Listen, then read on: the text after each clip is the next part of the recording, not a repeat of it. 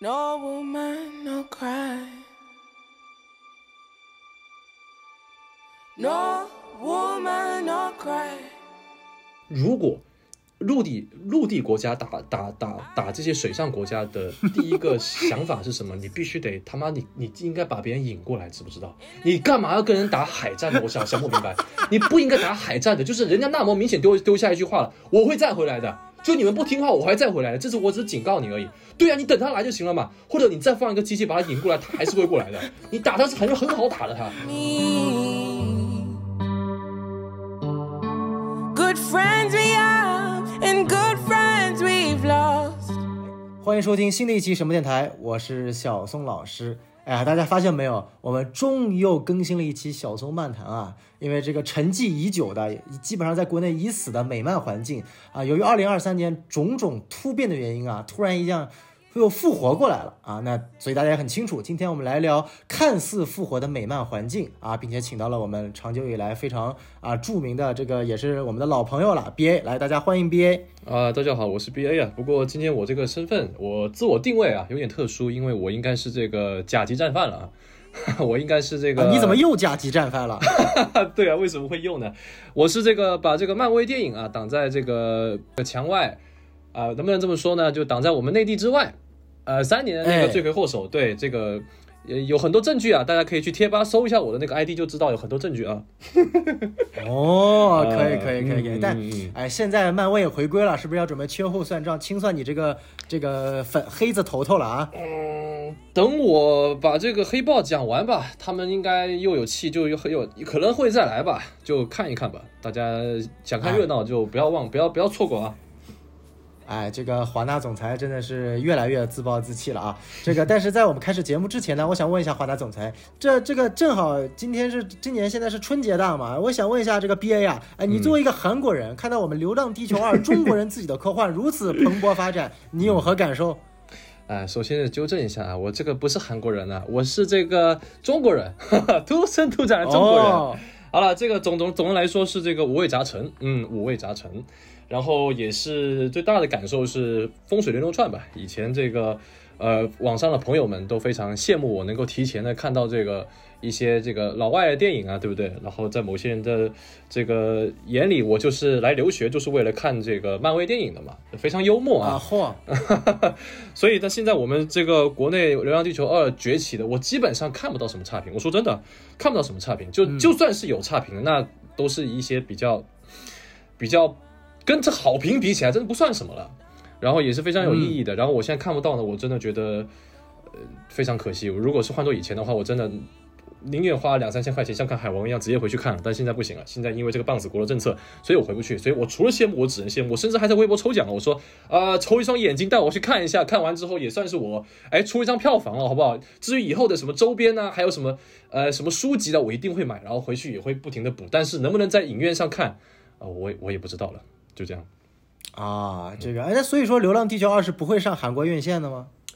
目前我查查了又查是不大可能了。目前我看到的就只有那个沈腾的那个独啊独行还是独步，对对对对对，就只有那个。啊，也没办法，确实是因为韩国漫画改编的嘛，啊，也是。哎，那好，对，我们就这个事不宜迟，不聊其他的了，我们进入今天的主题。那今天的主题呢，分为两部分。首先，我们来聊聊漫威的近况；其次，我们再来聊 DC 的近况。那漫威的近况呢，第一点就毋庸置疑啊，这个漫威终于今年官宣回归内地的，一下定档两部作品，一个二月五号，也就是今天，《黑豹二》终于在这个中国的大荧幕上重现了。当然，前两天资源也满天飞了，所以我估计，呃 A 预测一下吧，《黑豹二》在内地多少票房？啊啊啊啊！我预测应该有票房，我这个真预测不了，因为现在这太难说了。我大概觉得有两两三亿，两三亿人民币应该行吧。然后、啊、这个 B A 还是预测的比较这个完好的，我估计能有个一两亿就已经很很牛逼了。呃，因为现在我们都知道啊，从这个《阿凡达二》，或者是从应该是这半年内吧，这个观众这个对于观呃对对于这个电影的容忍度，呃明显是降低了不少。不管它是怎么怎么样吧，不管它是什么题材的啊，不管它什么题材的，不管是红色的也好，还是这个国外的也罢，还是科幻的也罢，还是剧情片什么之类的，我感觉国内的这个观众骂声都戾气都挺重的，所以。啊，不管它票房多少，好吧，毕竟粉丝基数还是有的，但是我觉得口碑可能不会那么好。嗯，嗯，没错没错。那我们首先聊聊《黑豹二》这部电影吧，因为毕竟资源前两天也已经出了。这按照我们的常规流程啊，会介绍什么主创呀、评分啊、票房啊。哎，过了这么久了，毕竟今天跟 BA 闲聊，我也懒得介绍了，就反正说一点，这个豆瓣评分啊，刚刚已经突破了六点零下限，也达到了五点九分，正式宣告不及格了。哎，你看 BA 这笑得多么的爽朗，多么的开心啊！呃，嗯，呃，嗯。啊，你这个嗯啊嗯嗯，这个这个，我想留到后面吧，一切尽在不言中，是吧？对啊，后面我们慢慢说吧，好吧？啊，哎，可以可以，那我们还是先打一下分吧。BA 黑豹二给几分？我给五点五啊，十分啊，哎，十分我给五点五，不算太差了。嗯，啊，还可以啊。那你这个分数，你这个四点五分是咋扣出来的？其实呢，我觉得，因为我这个小肚鸡肠吧，我一直觉得漫威作为一家这个。巨大的商业公司嘛，它肯定是以这个盈利为目的的。呃，我就一直觉得它可能会把这个查德威克的去世作为某一种营销手段去做，但其实没有。就这点上来说，我其实觉得，哎，这部电影它的诚意啊，就仅仅在诚意这一块呢，我其实能够给很多的分了，至少我觉得两三分是没有问题的。然后，呃，其他的像是演员的表演各方面，其实在我这里是可以的，就我不会觉得哪一个演员。你是傻逼吗？或者是什么什么之类的？就演技这一块，我觉得都是在我这里是可以的，所以我觉得给五点五是应该还还行了。嗯嗯，了解了解。嗯，哎呀，如果我打分啊，就是我们电台一贯打分是五颗星啊。当然今天毕竟是总裁在这里，他想打十颗星就打十颗星。那那我还是以五颗星满分来进行标准设定啊。那如果是五星满分的话，我可能哎勉勉强强能给个两颗星吧。啊，怎么说呢？评价比我就是我觉得 BA。对我我我整体看起来，因为第一次就是说实在话，呃，三个小时本身时长也很长，嗯啊，然后呃，我们也没有机会在大荧幕上看到，当然现在有机会了，但我实在并不想在大荧幕上再看一遍了。有资源看了已经，我觉得已经差不多了，真的是浪费时间。这都是三个小时，虽然我已经把《阿凡达二》骂成狗了，但我觉得，呃，相比《黑豹二》，我觉得《阿凡达二》还是值得我花三个小时在影院里面待着的啊。这个《黑豹二》真的是。挺挺难受的，最关键一点吧，就是说确实他的，我觉得情怀不叫情怀吧，就是他的诚意是到位的，他并没有像《速度与激情》一样再去消费所谓的这个查德维兹·波克曼，这个我觉得还是挺好的。但我觉得有一点就是，呃，特别的蛋疼，就是说我们纵观漫威的在。所谓的第四阶段啊，就真的这些影片，你你你从不管不不论它是就不管它所谓的一些商业成果、价值或者说情怀，光论影片质量而言，哎，还真的这些什么黑豹二呀、雷神四啊、奇异二啊、乱七八糟什么蜘蛛侠三啊，通通都在衬托上汽是多么优秀的一部电影。OK，哎，就是呃，尽管上汽在我们的总裁的眼中啊，它有一些这不可饶恕的原罪，但是呢，我们抛开这些原罪，端从影片质量而言。确实，这个可能第四阶段啊，真的唯一看上去我觉得能够及格的，稍微还可以的，就真只有一个上汽了。你看，从黑寡妇到永恒族，到奇异博士二，到什么蜘蛛侠三、雷神四，还有最新的这个黑豹二，我我真觉得没有一部说实在话是整体过得去的，就真的是有太多太多的槽点。你觉得上汽好看还是黑豹一好看？那那肯定还是黑豹一好看。迪士尼他拍上汽肯定是奔着这个黑豹一的这么一个，对吧？肯定有这个啊，对，那目的去的，嗯，所以我问这个问题，对，没什么，你继续说。B A 说的这一点定位也非常清晰啊，因为黑豹一，当然了，因为所谓的是赞美的，呃。黑黑人他的这个种族数量和比例肯定是远远大于亚裔的，所以说黑豹的影响力是肯定比上汽要大的。再加上上汽那个时候是所谓的疫情最严重期间，加上它所谓的这个呃放映模式，它的票房肯定没有很好。但是从那个时候的整体的市场表现来说，呃，上汽还是非常不错的。但是我们如果看黑豹二。呃，黑豹二呃票房没有黑豹一高，我觉得是正常的，因为黑豹一是属于现象级的，嗯啊，它是有所谓的文化呀、市场啊和舆论这个整体的加成的。就像《流浪地球二》的票房肯定打不过《流浪地球一》，并不代表《流浪地球二》拍的不行，而是《流浪地球一》太像一个奇迹了。没错啊，但是呃，我们抛开票房角度来说，我我我我真的无法接受，就是他如何用三个小时讲述了一个如此冗长的故事，然后他所想要表述的呃价值观也好啊，文化属性也好啊。甚至从剧作质量来说的话，我实在没有觉得讲了一个太有新意的故事，甚至我觉得整个啊，它叫呃库库尔坎是吧？反正就是那个呃塔罗坎，呃啊塔罗坎塔罗坎、嗯嗯啊塔罗坎，他们这个相对来说比较质量比较文化水平比较低下的科技含量比较低下的亚特兰蒂斯，对吧？哎就真的呃。它的美术质感是有的，但是所谓这个他们俩之间的冲突，我觉得非常的原始，非常的没有质量，又是因为所谓的资源这个震惊，就是黑豹，你能不能讲点非震惊之外的资源战争的故事啊？就是太无聊了，好吧？你能不能讲点政治阴谋啊，或者一些更有趣的东西？天天围绕着你个震惊，拜托啊，马上 X 战警就过来了，这个金刚狼的亚德曼金刚都要出现了，你震惊还抵个毛用啊？对不对？嗯就是我希望编剧能够玩点啊新的故事。哎，那刚刚是我们两位对于这个影片的基础的一个评价，我觉得我们可以直接进入优缺点了。这个一看我们这个阵势就是从吐槽而来的啊，那我们先说说优点吧。哎，B A 先讲述一些你零星的认为黑豹二有的优点吧。哎，没我我我我先澄清一下啊，这个这个零星其实也不零星了，相对其他第四阶段来说，我觉得我能够说的优点绝对是非常多的，也就是在第四阶段而已。因为我我跟呃小宋老师不一样的是，其实我在因为我一直都是先看电影院的嘛，而且是看最最好的 IMAX，对不对？那我当时看完《黑亚当》你凡尔赛什么？我我都已经那个大势已去了，你就不让我再吹一下吧？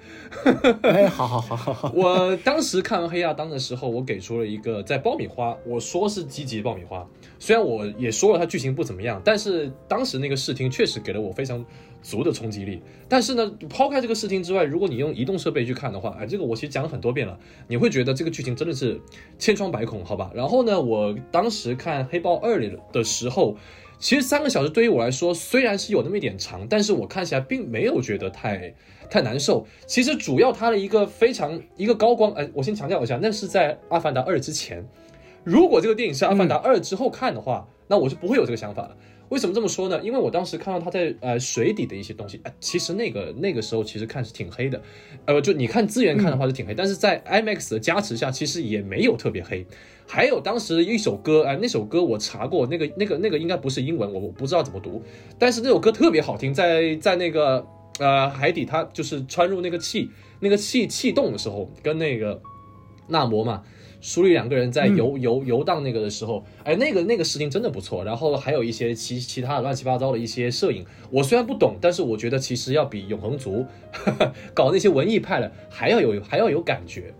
呃，这个是其一，然后呃，还其二就是它的服刀画这个其实跟第一部一样，因为第一部我专门做过视频了，那我就不重复了。它确实，它一些哎，它的衣服真的挺好看，特别是那个便服和非洲有些结合，各方面文化方面都都做的很足。虽然那个棺材看起来确实很像塑料的，只有那个棺材看起来挺出 出戏的，其他的那些东西都是呃都重点打扮的，这点我挺喜欢的。啊、但是啊，我也说过，但是啊，就是这些东西它只是个加分项，它对于电影的这个本质上的加持其实是非常有限的。当然，这个我们后面再说。然后再再再来一个，其三是这个舒立的人物弧。呃，其实你大家都看了，它是有增长的，有失去的，有成长，这个其实相对来说是非常完整的，这个是一个很大的优点。但是它也有个缺点，这个也是也是后面再说。然后第三就是我相对来说比较喜欢的，就是刚才我已经提到了，我就不重复了。查德威看查德威克的这个这个纪念，呃，最喜欢的是他最后的收尾，不知道大家有没有有没有注意，他并没有继承王位，嗯，啊，舒丽没有继承王位，而是以一个跟他妈妈一起在这个篝火旁，呃，他们点了一把火吧，我不记得了，就是他们说要烧掉那个丧服嘛，对吧？如果我没没记错的话，反正不管怎么样，他就是以这个为结尾，然后引出呃黑豹的那个小孩嘛。其实他这这个其实还挺有意思的，就是没有继承皇位，而是以这个缅怀，以缅怀开头，以缅怀结束，就是对于这个人物，如果只是你把它理解成是对这个演员的一个纪念的话，我认为这部电影真的诚意上是非常足的。然后最后一个。最后一个就是这个纳摩的这个设定啊，呃，虽然我漫画看的不多，不过我知道他也是亚特兰蒂斯，对不对？他原本的设定里面，但是他这里不是改了嘛？他改成了那个，呃，就是历史上的一个大发现时期，西班牙帝国征呃征服这个墨西哥地域阿兹特克文明的这个血腥往事，那确实是很很有这个思考意义啊。不仅如此，也让这个他的动机呃更加的。更加的成熟了吧？虽然他是一个在黑豹电影里面引出了一个新的英雄，一个新的一个起源。那么借这个历史事件，其实是一个非常好的一个一个一个手段吧，一个载体吧。再就是也跟 DC 这个海王给给拉开了嘛，对吧？啊，你既然你搞了亚特兰蒂斯，那咱就不搞了呗。其实这个还是、嗯就是他，而且他不是 Q 到变种人嘛？那我觉得在这个地方第一次 Q 到这个变种人这方面来说，我觉得还是不错的吧。就我就目前为止还是不错。那这是以上我能够说到的。呃，所有关于这个黑豹比较好的地方哦，还有就是演演演技啊、演技还也也可以，就每个人都在线，就不会让我特别出戏，就每个人都很贴角色啊、以上就这些。嗯嗯，了解了解。这个我觉得 B A 啊是这个样子的，就是你还记得上次你在女浩克上面是怎么大骂特骂的吗？我就感觉啊，这个自从漫威官宣回归内地之后啊，这咱们华纳总裁就收敛了很多啊，这次还是给了非常多的优点的。但是其实玩笑归玩笑，我觉得 B A 讲的一些优点啊，我我还是蛮赞成的。就是首先我非常喜欢它结尾的这个设计啊，倒不是说它这个王位继承这个什么之类的，我觉得就是它结尾那一段的。呃，回忆，呃，查德维兹克·波兹曼饰演的呃饰演的这个黑豹，他生前的一幕幕黑豹一队的镜头的这个回忆，配合苏瑞坐在河边的这样的一个呃忧伤的一个镜头，其实这个地方它可以煽情，它可以非常简单的用音乐煽情，做一个非常牛逼的混剪啊，就像《速度与激情》当年做的一模一样，就是，但是它没有，它很没有。呃，它的开头也是，它的开头也可以把它搞得非常的煽情。其实它开头也没有，首先它这个黑豹这个君主死的非常的突然，然后整个葬礼的氛围，你没有感觉它是一个非常非常忧伤的氛围，它就是感觉它是融入了整个黑豹的文化当中，把死亡看作另一个开始，它要进入这样的一个先祖领域的一种，嗯嗯另一种形式的一种，呃，也不能叫庆祝吧，就是另一种形式的一种纪念。所以我觉得它的开头和结尾的处理，我相对来说是呃非常喜欢的。但是这部电影，呃，哎，呃这个缺点一会儿再说吧。但是只能说，就是说它是少有的，我开头和结尾做的非常好，我很喜欢。但因为中间的内容实在太差，我我没法给它打出来高分的一部电影。那我觉得很重要的一点就是说，呃，黑豹一有一个很很好的优势，就是，呃，他把反派塑造的特别好，嗯不仅不管是呃呃安迪瑟金斯饰演的这样的一个疯子的形象啊，还是更重要的就是说迈克尔 B Jordan 饰演的这样的一个金钱豹的一个角色，他把他对于黑人种族的这样的一个欺辱史融入到了这个整个反派的这个内容当中，其实就可以说观众其实是可以带入到呃反派的。这样的一个视角当中的啊，就就有点像最近这个有一个电视剧很火叫《狂飙》，我不知道 B A 看了没有？有有有，刚刚还在看。啊，哎，你看看我，我前两天刚刚把它刷完了，就有点像这个高启强一样，就是大家为什么喜欢高启强，就是见证了他荣辱心酸，呃，这个中国中国黑帮的成长史，所以说对于这种觉得是有共情的。是那黑帮二明显想要在复刻这种情绪啊，同样的，你作为一个土生土长的土著，阿斯特克土著，然后你被西班牙侵略者入侵，然后被迫转到水下等等的一个故事，但是这样的一个衔接，一方面我就觉得跟第一太像了，但是又没有一做的那种。种族间的冲突，就像一很清楚是我两个真的是黑人以及非洲裔种族之间的一个冲突是非常明确的，你能引起共鸣的。然后这部呢，我感觉它就像纯粹是找一个开打的理由，因为最终他们开打的理由也跟这样他的一个所谓的呃屈辱史没有太大的直接联系，又扯到了一堆什么什么震惊啊，什么乱七八糟啊，资源啊，什么这个私人恩仇啊、恩怨啊、嗯啊等等乱七八糟的事情，这不是我想去看到的。当然，我们知道这个反派啊呃整体的造型塑造还,、啊还可以嘛，然后对对吧？然后也吸引了非常多的这个男性和女性观众的热爱啊，呃，所以说，嗯，我觉得反派是有一点点可惜的，他可以在他的人物深度上挖掘到更深，因为其实到了最后第三幕战斗的那一个场景，其实可以有更多的理念的冲突的，因为黑豹一其实也是在最后这个金钱豹死的那一刻，把他这种理念的冲突达到了最高层，但是这一部的第三幕戏感觉。投降了。儿戏一样，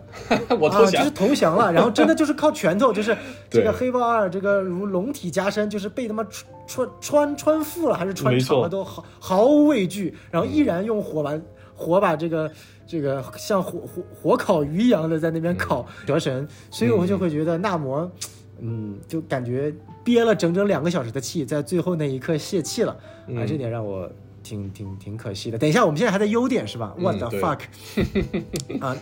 啊，那那那那我再说回来啊，就是他他的优点是纳摩的塑造非常，就是人物的形象塑造非常好，深受各种啊、性别的观众的认可啊，这是他的一大优点。然后如果说还要说非要说一个优点的话，就是说很有可能啊，《黑豹二》贡献了今年的奥斯卡最佳女配角。啊、你是说女王吗？对，就是根据啊现在的前哨战的获奖情况加现在的风向，基本上就是今年的奥斯卡最佳女配，基本上就是由安吉拉呃贝塞特饰演《黑豹二》里面呃《黑豹二》里面牺牲的女王这个呃角色的演员去获得了。但说到底，确实她的这个演技和她的震慑力是还是把我震惊到的。是没错啊，就整体看来，其实《黑豹二》还有的一个优点就在于说，它全员的演技啊对相对来说还是都在在线的，嗯啊，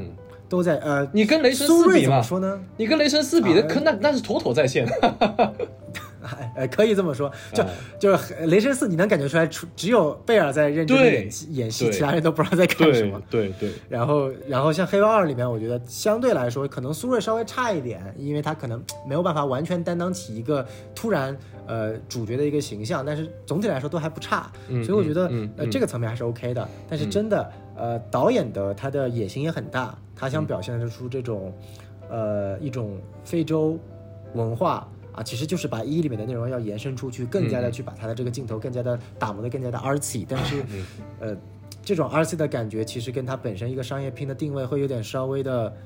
嗯，不融合，甚至一种割裂感和破碎感，这个我觉得是非常可惜的。哎，天哪，我又变成，没事啊，你忍不住了，我也忍不住了，开始吧。好 好 好，那么久了来来来，我已经讲了一些了，BA 来吧。啊、我先说一个就是最大的一个一个缺点吧。其实啊、也不是说最大吧，因为它每个缺点都非常非常的致命以及明显。我相信，就算不是我，不是小钟老师，就大部分人，只要你看过，你都可以说出很多的缺点。我就说第一个让我最恶心就是莉莉这个角色，因为这个这个电影就是那个黑人钢铁侠那个女的，呃。就是这个角色，他其实他的塑造的成功与失败是直接决定了这个电影的很多的逻辑，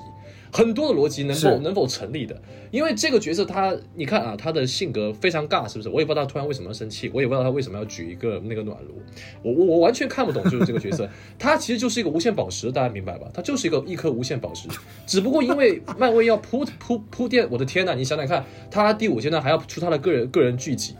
他在第五阶段还要出他的个人剧集，你你你你你知道这是有多么恶心的事情吗？我光是想到第五阶段有他的个人剧集，还有阿加莎的这些，我我都不知道为什么。行吧，他是漫威，他可以这么做，就是你知道吧？就是他是为了铺垫，他是为了让这个 MCU 宇宙更加的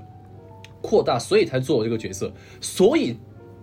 这一部电影它本身很多的合理性是被舍弃掉的。就是逻辑性，它就是必须得让你有这个角色，所以你得把这两个两个种族它的冲突跟这个角色联跟这个角色联系起来。我说个最最最恶心的地方，就是你能想象，呃，这个这个黑豹二这两个国家打架，就是因为这个傻逼的一次课堂作业吗？你不觉得？当你想到这个东西的时候，就就就会觉得这都又是给我喂屎了。这跟蜘蛛侠三有什么区别？就是为了让你几个，呃，几个好好 homie 能够上 MIT，所以你要去找奇异博士，然后奇异博士跟你一起降智，然后搞得整个宇宙都不行了，然后搞了，哎，好了，第五阶段有的拍了，就是你知道吧？就是虽然是迪士尼，虽然是漫威，对吧？你好歹你也不能让逻辑这么奇怪吧？其实你看那些公主公呃迪士尼公主片都没有这么都没有那么奇怪，你知不知道？你看那些童话其实都没有那么奇怪，基本逻辑是有。就在这个片里面，莉莉这个角色是非常奇怪。我还没有说她的那些那些装甲和她的其他那些东西。你说她每一个，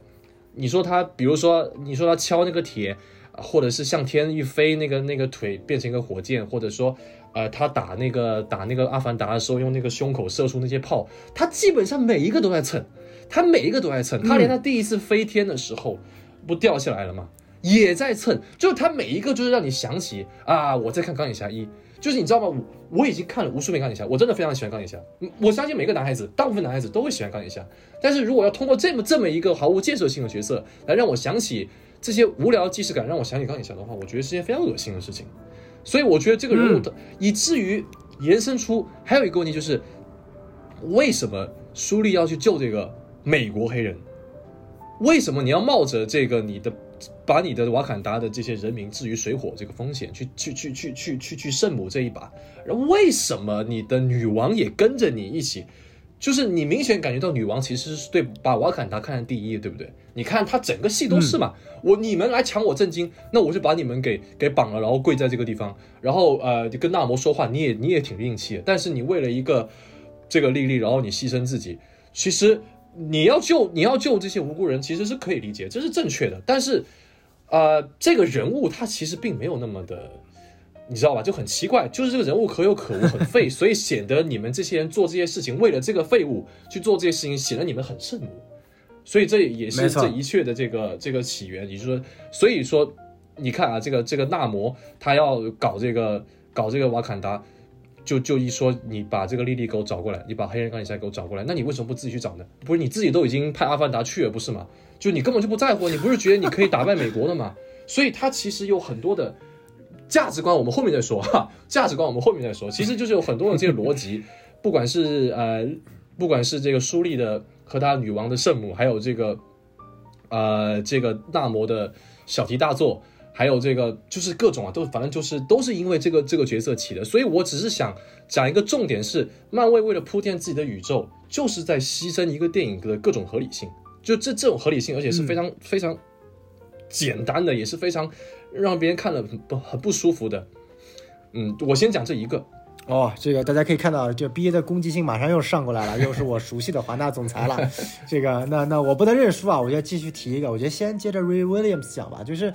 确实刚刚说实在话，B A 你不提到这个人，我已经脑子了自动性把这个人忽略掉了。啊！但是你一提到这个人，我现在又开始犯恶心了。就是怎么说呢？我们一直说不要，我我的一个观点就是说，我经常在很多节目强调，不要把一个所谓的政治正确带到一个电影当中来。他这个角色有他存在的一个必要性，或者说不能因为他是一个黑人，所以你就觉得这个角色恶心。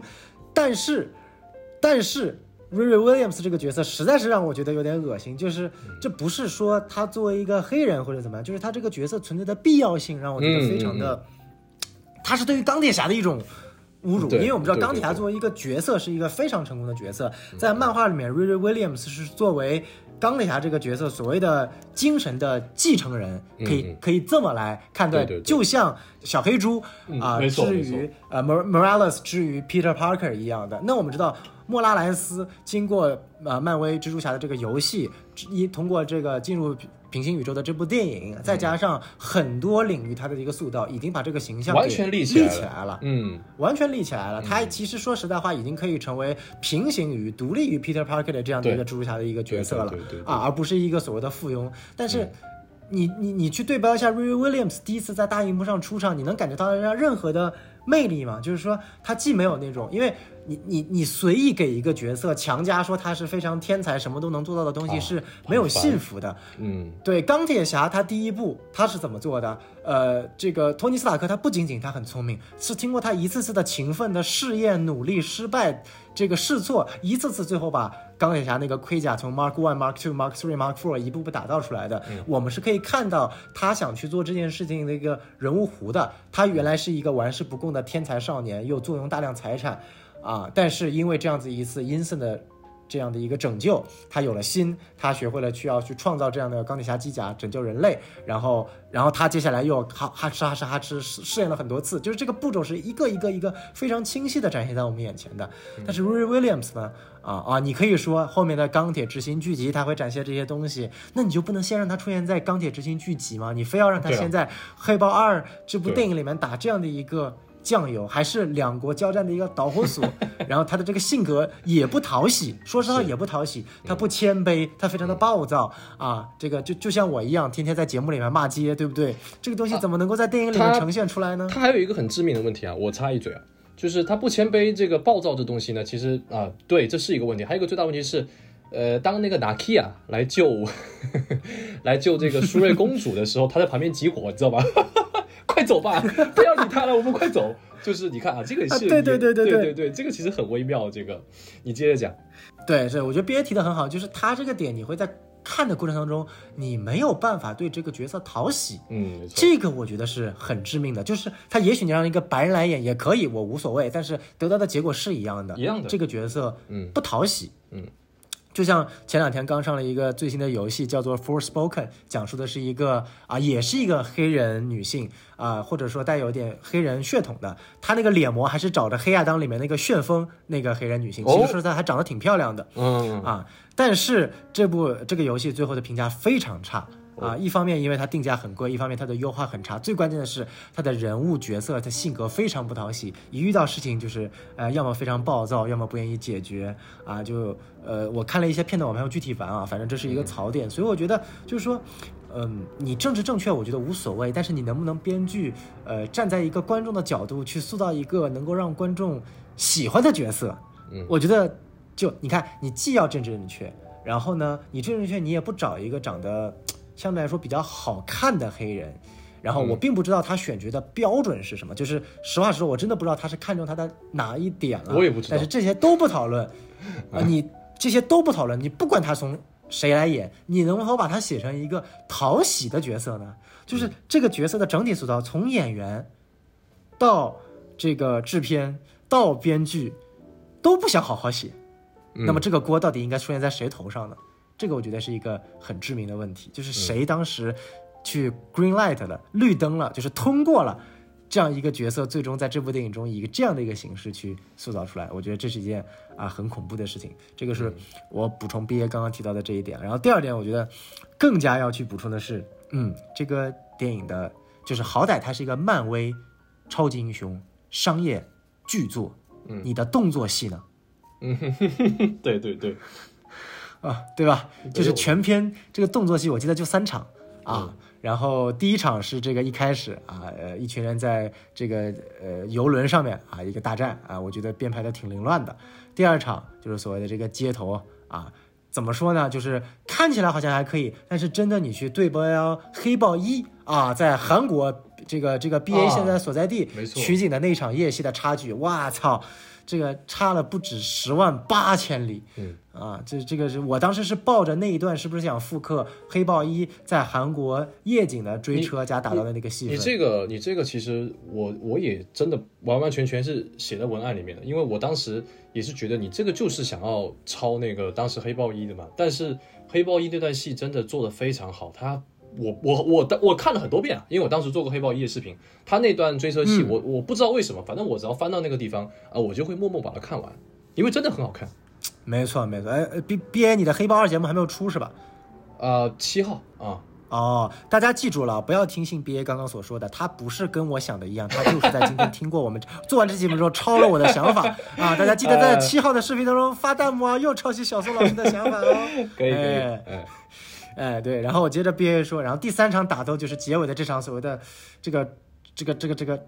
我都不知道该怎么形容了，就是说他居然敢抄袭长城，嗯，他居然敢抄袭张艺谋，嗯啊、就是就是就是，我觉得第一是明显，就是第二就是你有什么好抄袭的？这个本身就是长城张艺谋的一个槽点啊，你居然把一个槽点抄袭过来，然然后抄的还这么。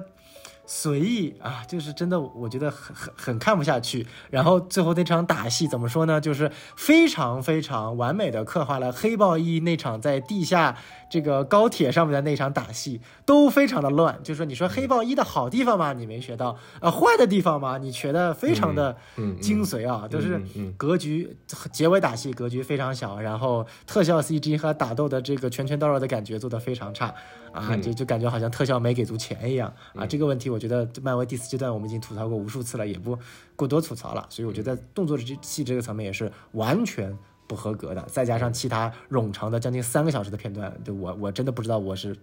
为了看完看这玩意儿是为了什么？BA 怎么想？动作戏其实我也有一些补充的。首先，那个第一场那个不叫动作戏啊，在那个 那个轮船上面那个我都不知道啥意思。其实一开始他那个海妖一样的那个吟吟唱还挺有意思的，呃，真的是我一开始觉得挺有意思的。然后呢，一开始那个、那个女的不是坐直升飞机来，然后然后又又又又没了嘛？我以为那女的是很重要的人。我以为啊，就是给那么多镜头，我还以为是那个环太平洋那个，就是像类似操控他们去了去海底去搞什么东西，搞个什么大的动静，结果什么都没有，这是其一。其二就是第二场那个追车戏嘛，我当时为什么喜欢呃黑豹一人的追车戏是首先。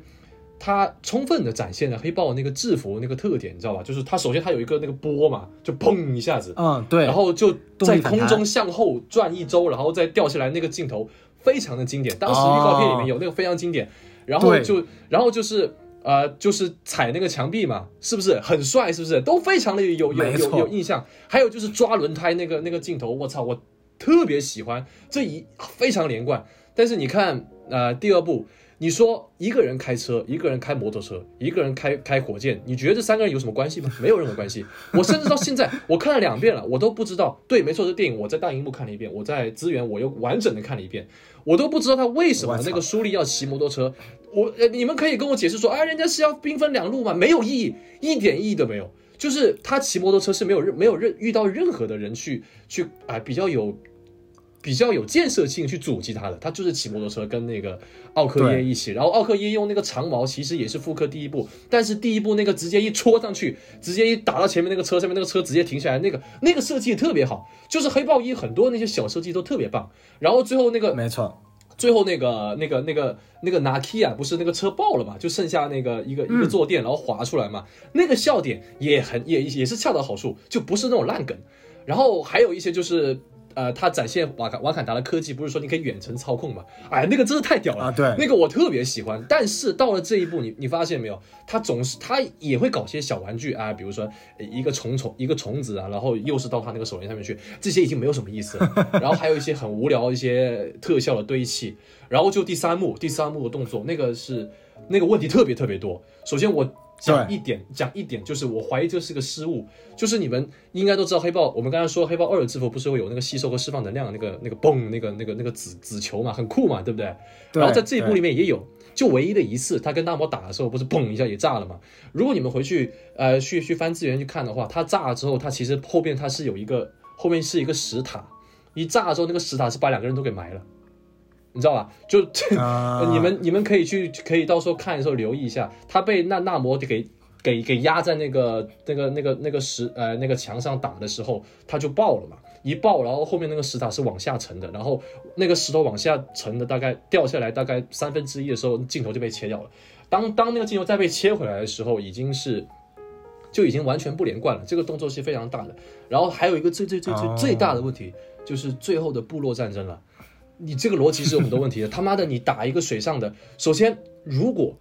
陆地陆地国家打打打打这些水上国家的第一个想法是什么？你必须得他妈你你应该把别人引过来，知不知道？你干嘛要跟人打海战的？我想想不明白，你不应该打海战的，就是人家纳摩明显丢丢下一句话了，我会再回来的。就你们不听话，我还再回来的。这次我只是警告你而已。对啊，你等他来就行了嘛，或者你再放一个机器把他引过来，他还是会过来的。你打他是很很好打的他。其二，我不知道为什么打一个这个水上的这些阿凡达，你要派一艘船，他他妈只派了一艘船，一艘船还有两架飞机，真的就只有两架飞机哦，一艘船和两架飞机，就是你你《三国演义》没看过吗？不是，就是很奇怪，你知道吧？就是你派一艘船，那艘船还不是航母，根本就不大，泰坦尼克号都比较大。就你这个船一旦沉了，基本上你们团灭，你知道吧？基本上你们肯定是团灭的。就毫无悬念，飞机就载不了那么多。但是你看啊，他们在出发之前明明有很多准备的，哇，那个飞机一堆啊，那个那些士兵一堆的排练操练，还有那些飞机全部装到那个装到那个那个那个飞船里面去，那个啊不那个那个船里面去，就最后就没有出来，就只有两架飞机。然后有些人要杠了，不是啊，明明看三架，没错，确实后来出现第三架，那架飞机也是也是从第一部到第二部一直贯穿的，就是那个长得像面具一样的那个飞机，它那个飞机用处就是把、把那个纳摩给关起来，还要把那个舒利给关起来。我操！如果你们但凡听了我刚才说的第一点，你就压根就不需要，就可以省略这一步了。那么它本身在陆陆地上就待不了太长时间的。他就待不了太长时间，你你在你你跟他耗，你跟他耗村战，你跟他耗一个小时，这种 boss 最好打了，真的，这种 boss 最好打了。你你打游戏的时候，你最怕就是有时间限制，你不不能完成任务。但是我最不怕就是对手有时间限制。你想，他就可能就他血再厚，他血再厚，你耗的差不多，他就可以自动去血了。所以你知道吧？这场战斗啊，我还没有说价值观这个问题啊，就是你你看最后啊，一个很恶心，就是纳摩明明投降了，对不对？然后不是坐那个飞机回来了吗？哎，还换了一条，还换了一架飞机，哎，这是第四架哈，他换了一架飞机回来。然后，呃，你们如果细心会发现，其实只有纳摩一个人输了，他的那些阿凡达都赢了，都把人家包围了，你知不知道？啊对你，但凡你晚一点回来，人家那个人家阿阿那个瓦坎达的精英全死了，什么多拉米拉姐，还有那个边防的，还有那个那个那个那个姆姆巴库全死了。就他们其实已经已经基本上死了。如果不是不是，既然你们两个人能够能够靠单挑解决问题，你们不能不私下私下约啊？那我真的是难怪后来那个彩蛋的时候，人家质疑说你为什么这么怂？啊，你为什么这么怂？然后结果他也不知道说一些什么那些耐人寻味的话，我也不知道他他想表达什么意思。你输了就输了嘛，你就承认了嘛。你自己输，你不要带着这个我们塔罗坎一起输，塔罗坎还是有战斗力的。为什么？毕竟人家是这个水底是人家主场嘛，而且。啊、还有一些很恶心一些画面，比如说我刚才不说了嘛，他最后被包围了嘛，那个瓦坎达人被包围了嘛，你看那个那个场面，拿长矛你戳我一下，我戳你一下，我操！你觉得那个像？你觉得那个像是口口声声说我要灭我要灭掉地表的那种那种那种 那种那种战斗力嘛？完全没有。还有在水下在水下打拿长矛在水下戳，我都不想说了。我真的觉得这个就是你这个这个最后这个戏，这个是这个逻辑啊，你是怎么想出来这些东西的？你好歹就是你看蜘蛛侠三再怎么说，人家是骗情怀，但人家打架是是吧？给你安排上了嘛，每个人物都有各自的这个闪光点。都给你安排上，那结果到了这个黑豹二，它整个战斗是不成立的，整个战斗是不成立，就就呃很很很奇怪的。先说这些，先说打架的，嗯，哎呀，这个这个编说的越说我想笑，这真的真的吐槽的太太到位了。就是我补充几点啊，第一点就是说，呃，就刚刚谈到了一些他所谓的动作戏的编排有问题啊。我补充一点，就是这个这个剧啊，它尽管美术有些地方做得很好，但它在服装和一些角色造型的设计上呢，真的是一言而而啊难尽啊！就比如说编，你还记得这个午夜天使吗？Midnight Angel。我操，这个真的太搞笑了。就是我无法理解，就是到底是哪一个设计师天才做出来了这个东西？嗯关键你做也就算了，你不要让就是那个奥克耶那个光头露出来那一幕出现，就是你要么就。就是全部穿上，不要露脸。然后中间很搞笑的一幕就是他那个把那个脸，他应该估计也是纳米结构，然后把它可以可以可以可以嗯可以弄掉，然后脸露出来，在这个制服里面打架说几句话。然后那个地方特效就特别特别的尴尬，就是哦就是光头一半露在外面，然后剩下后面留留了一个那个蓝色的像那个刘刘海一样的长长的东西，就看着特别特别的出戏。然后我觉得这名字也起的午夜天使，就是他没有起这个名字名字的时候，觉得自己正在政政治歧种族歧视吗？好像是啊，还真是。这午夜天使，你是在你是在说什么东西？就是我真的觉得这啊、就太就是我太无法理解他们的这个，就是黑豹一有很多的槽点，但是它在设计层面我觉得还是非常好的。那黑豹二，它尤其在很多造型设计层面就是非常的蛋疼。然后这个不算什么啊，这个午夜天使。然后再看钢钢铁之心这个角色呢，不仅他的角色塑造本身有问题，他那套盔甲我觉得还不如钢铁侠一的那一套。嗯，没错。这个我觉得真的很蛋疼，就是零八年电影到二零二三年、二零二二年吧，好吧，跨了了多少年啊？十四年哎，十四年特效你做出来的这个这个，第一它没有美感设计，没有流线型的美感设计，感觉就是一个就比战争机器还丑的玩意儿，然后它的特效质感也没有钢铁侠一里面好，就我真觉得就是。完全无法理解，然后外加就是呃，我们知道有个很很很很很特殊的镜头，就是呃，在那个盔甲里面你会有一个呃直接怼脸的一个镜头，然后周围是一些 hologram 嘛。这部里面的 hologram，我感觉任何一个 B 站 UP 主都可以做出来，甚至都没有之前钢铁侠一二三里面那个 hologram 做的好那种逼真感。这次感觉就硬加了几个渲染图层，就直接往上贴了。我的感觉，我第一次那个我不知道，我不知道，可能大荧幕还没有那么明显。我反正看资源的时候非常的明显，就很出戏，就感觉它是没有做颜色渐变的渲染的，直接就往里添了一个原始原始素材图层就就 OK 了。啊，你你可以看一下，反正我觉得特别的出戏。然后最后是黑豹，黑豹这个角色怎么说？就是，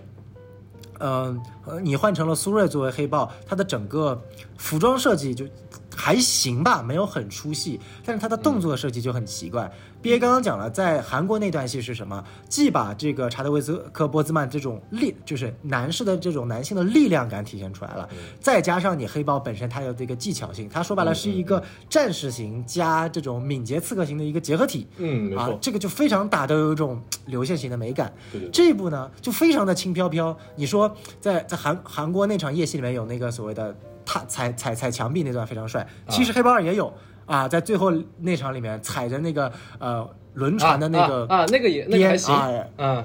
呃，对，那个也就还行，但是，嗯嗯嗯。呃，同样也在预告片里出现了嘛，但是就感觉就是太轻了，对。太没有打击感了。嗯。就说我觉得可以在女性的这种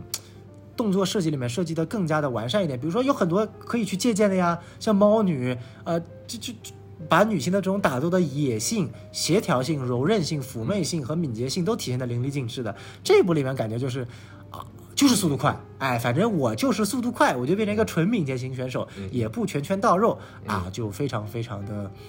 嗯，蛋疼。我觉得他这个问题的这个根源在于，漫威是完全不知道就第二部 要换主角的，呃，这个应该是没有什么意外的吧？就是这个查德威克他在呃，就是在进入第一部拍摄第一部的时候，应该他是没有跟别人提起他身体的事情的吧？对吧？如果我没记错的话，就漫威是不知道的，所以漫威他就是选择舒立，其实是没有办法，就是真的这真的是没办法，他肯定是没有想 没有留这个位置，没有留黑豹这个位置给舒立的，所以你临时我操，他突然就是给顶顶顶掉这个，呃顶顶成黑豹了，他其实漫威做这个其实我觉得也是很蛋疼的，因为你首先你就是一个这个这个这个技术点点满的，你不可能是。你本来预设就不是黑豹，对吧？你本来就不是黑豹，你怎么可能吃一个那个那个草，你就你就拥有，你可以拥有超人的身体，但你不可能有这么会打打架的这个能力啊？哪学的这东西？你不就只会射一下那光波嘛？第一部我我也看到了，你你你确实不怎么样嘛。你又又没有这个多拉米拉姐的这个身手，你给奥克耶吃都比你比你吃有有有合理的多。所以刚才小宋老师说什么，你参考一些什么其他人的。可以，但是必须得是奥克耶，不能是舒利。舒利他没办法，他就是他撑不起来，他真的撑不起来。就是这个人物就完全是个意外，完全是个意外。就你做不好，其实我完全可以理解，但是这缺点就是缺点。嗯嗯，没错没错，我觉得这点毕业说的很好，就是说可能让奥克耶去担任所谓的现任的黑豹，从情理上来说，从观众的角度来说，甚至从设定你在剧里的世界观里面来说的话，设定来说的话，都是一个比苏瑞更好的一个。呃，角色他可以就安安心心做他的科技岗，对对，就不一定你说非要。啊，当然了，可能这个瓦坎达这个科技很先进，但是思想还是很落后。我还是保持着我的血统纯正性，必须得这个我家族里的人才能当。当然，这个是我们后续要吐槽的。但是这个我觉得，嗯，然后这部里面这奥科耶也挺惨啊，就莫名其妙就被开除党籍了，呸，开除这个国家级了。然后，然后我操，就就就，然后结尾大战的时候又把你招回来了，说你要为为国家奉献，然后就穿上了这层非常蛋疼的午夜天使的服装，嗯，就真的很。哎，怎么说？替奥克也感到不值啊。然后我再说一个缺点吧，啊，也是一个相当严重的一个缺点。为什么这个电影会如此的长？为什么这个电影会如此的无聊？这个电影给我感觉就是它非常的无聊。它有一个非常大的一个原因，除了刚才说的莉莉以外，还有就是多余的角色太多了。多余的角色实在是太多了。莉莉是其一，我就不重复了。罗斯探员，嗯，他绝对是一个相当多余的角色。他这个他的职能就是吐一个情报而已，我相信应该没有人会不同意。他的职能就仅仅只是吐一个情报而已，就说啊，我我我我我要去找这个威廉，告诉我哪里？OK，我告诉你就因为你救我的命，我要告诉你。然后呢，他的这个存在，其实你只要是打个电话、发一个微信，或者是藏在一个彩蛋里面，哦，这些 UP 主 UP 主还会来去挖一下啊，这个不就是那个罗斯探员吗？对吧？其实这样就已经可以了，你不需要给他这么多的，又是长跑，又是又是跟这个瓦伦蒂娜。去各种聊天，然后最后又被抓起来，然后最后又被又被又被奥克耶救了，还要开开一个黑人白人的这个这个玩笑梗，什么殖民者被戴上了这个锁链什么之类的，这些都完全是没没有任何必要。当然我们都知道，就是为了引出这个瓦伦蒂娜，从这个从这个哪个电影啊，从黑黑寡妇黑寡妇还有那个 猎鹰和冬兵也有吧？是不是？最后都对对对对对对对，就是我我懂，就是但是我是还是那句话，就是为了去延伸你这个世界观，MCU 世界观，你真的加了太多的这些没有意义的东西在里面了。罗斯探员是其一，然后其二就是一个搞笑女，这搞笑女叫什么名字我甚至不知道，我也我也不记得，就是大家应该记得，就是在呃电影的一开始。他们美国去抢这个震惊呃瓦坎达震惊的时候，不是有一个女的嘛，第一次出现的嘛，拿两个小匕首去把别人插死的这个女的，她贯穿了中间也有出现过很多次这个女的，就是这个女她存在意义什么呢？不知道，也可能是在后来。也可能是在最后结局，他亲了一下另外一个女的头，啊，可能吧，就是搞一些 LGBTQ 什么之类的。但是这个也是我要吐槽点，就是这个女生她是完全没有任何的意义。的，没有一点点意义。不好意思，就是就是没有。我说没有，她就是没有。为什么呢？我为什么那么讨厌呢？是因为本来我们在第一部的时候，我们看到除了奥克耶之外，我们都很喜欢奥克耶，从行行尸走肉的刀女开始，我很喜欢这个角色。然后就是阿尤，一个叫做阿尤的一个多拉米拉姐的这个这个角色，她出现在很多地方。首先是在美国队长三里面，她跟黑寡妇挑衅，对，move or you will be move，这个这这个这个很很帅，真的太帅了。然后在那个对，冬边兵与冬兵，对他直接卸下那个谁的手臂，列呃冬兵的手臂，哇，那个太帅了。他对啊，那那场戏那场打戏已经是 已经是在那个那个整个电视剧里面很优秀的一段了。还有被那个那个那个直接一个长矛戳过去，哎，那个应该不是他，但是我只是说那场动作戏很帅，我只是想说那场动作戏让我真的粉上这个叫阿尤角色。但是很可惜，阿尤这个角色在这个第二部里面被边缘了。这又是为什么我很讨厌这部电影的一个原因，就是你边缘的一些本来就已经很突出的角色，却去却把一些本来就不存在或者本来就不重要的角色给提提提到观众面前去去去不停的去 cue 他，就完全是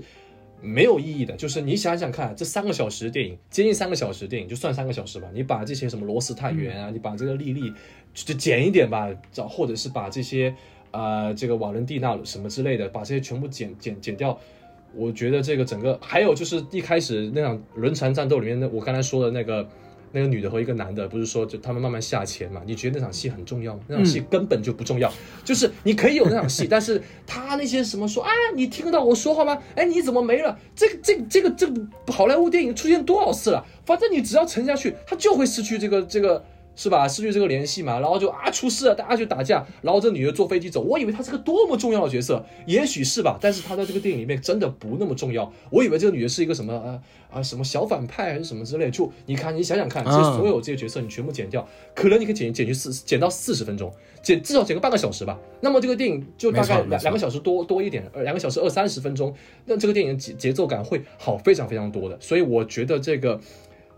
这个电影里面对于多余角色的。这个选择我觉得是非常失败的，嗯。嗯，没错没错，哎，这个点我觉得，呃，也真的是说的非非常的明确，就他有太多想要去表达的东西了，这也是漫威第四阶段的老毛病了，就是说，呃，你想表达一些东西没有问题，但你能否有机的结合在剧集里面去表达？你不能以牺牲剧集本身可看性和娱乐性的啊模式，你再去宣导一些过于明显的价值主张和观念，这个我觉得还是挺影响观众的一个。呃，情绪的啊，所以我觉得这也是一个很大的问题。然后前面 B A 一直非常要强调说价值观，价值观，来 B A 讲讲看，你觉得价值观有什么问题？呃，在在说价值观之前，我我刚才忘了提一点，就是舒丽这个角色。哎，我操，这么多问题，来来来，一个一个来。首先啊，舒丽这个角色，我一开始说了，他有有成长，是不是有挣扎，各种其实是完整的。但是，呃，我觉得刚才小宋老师也说了，他他不是黑豹，他。以前不是，他现在不是，他以后也不会是一个黑豹。就是说，这个人物他是撑不起这个电影的。他作为一个配角是非常非常优秀的一个配角。他的表演，其实我在之前看过一个一个美剧，应该是叫呃黑镜吧，就是一个每集都不一样的一个美剧。他在里面演了一个复仇的一个女生，演的非常好。啊，我在里面演了一个非常，他在里面演了一个非常好的一个一个角色，我到现在印象都很深刻，就是他把那个男的给关起来，各种折磨，我很喜欢舒淇在里面的表现。然后我对这个电影里面他的演技或者是各方面，我也没有任何的意见，不管是在啊大喜还是大悲还是各种，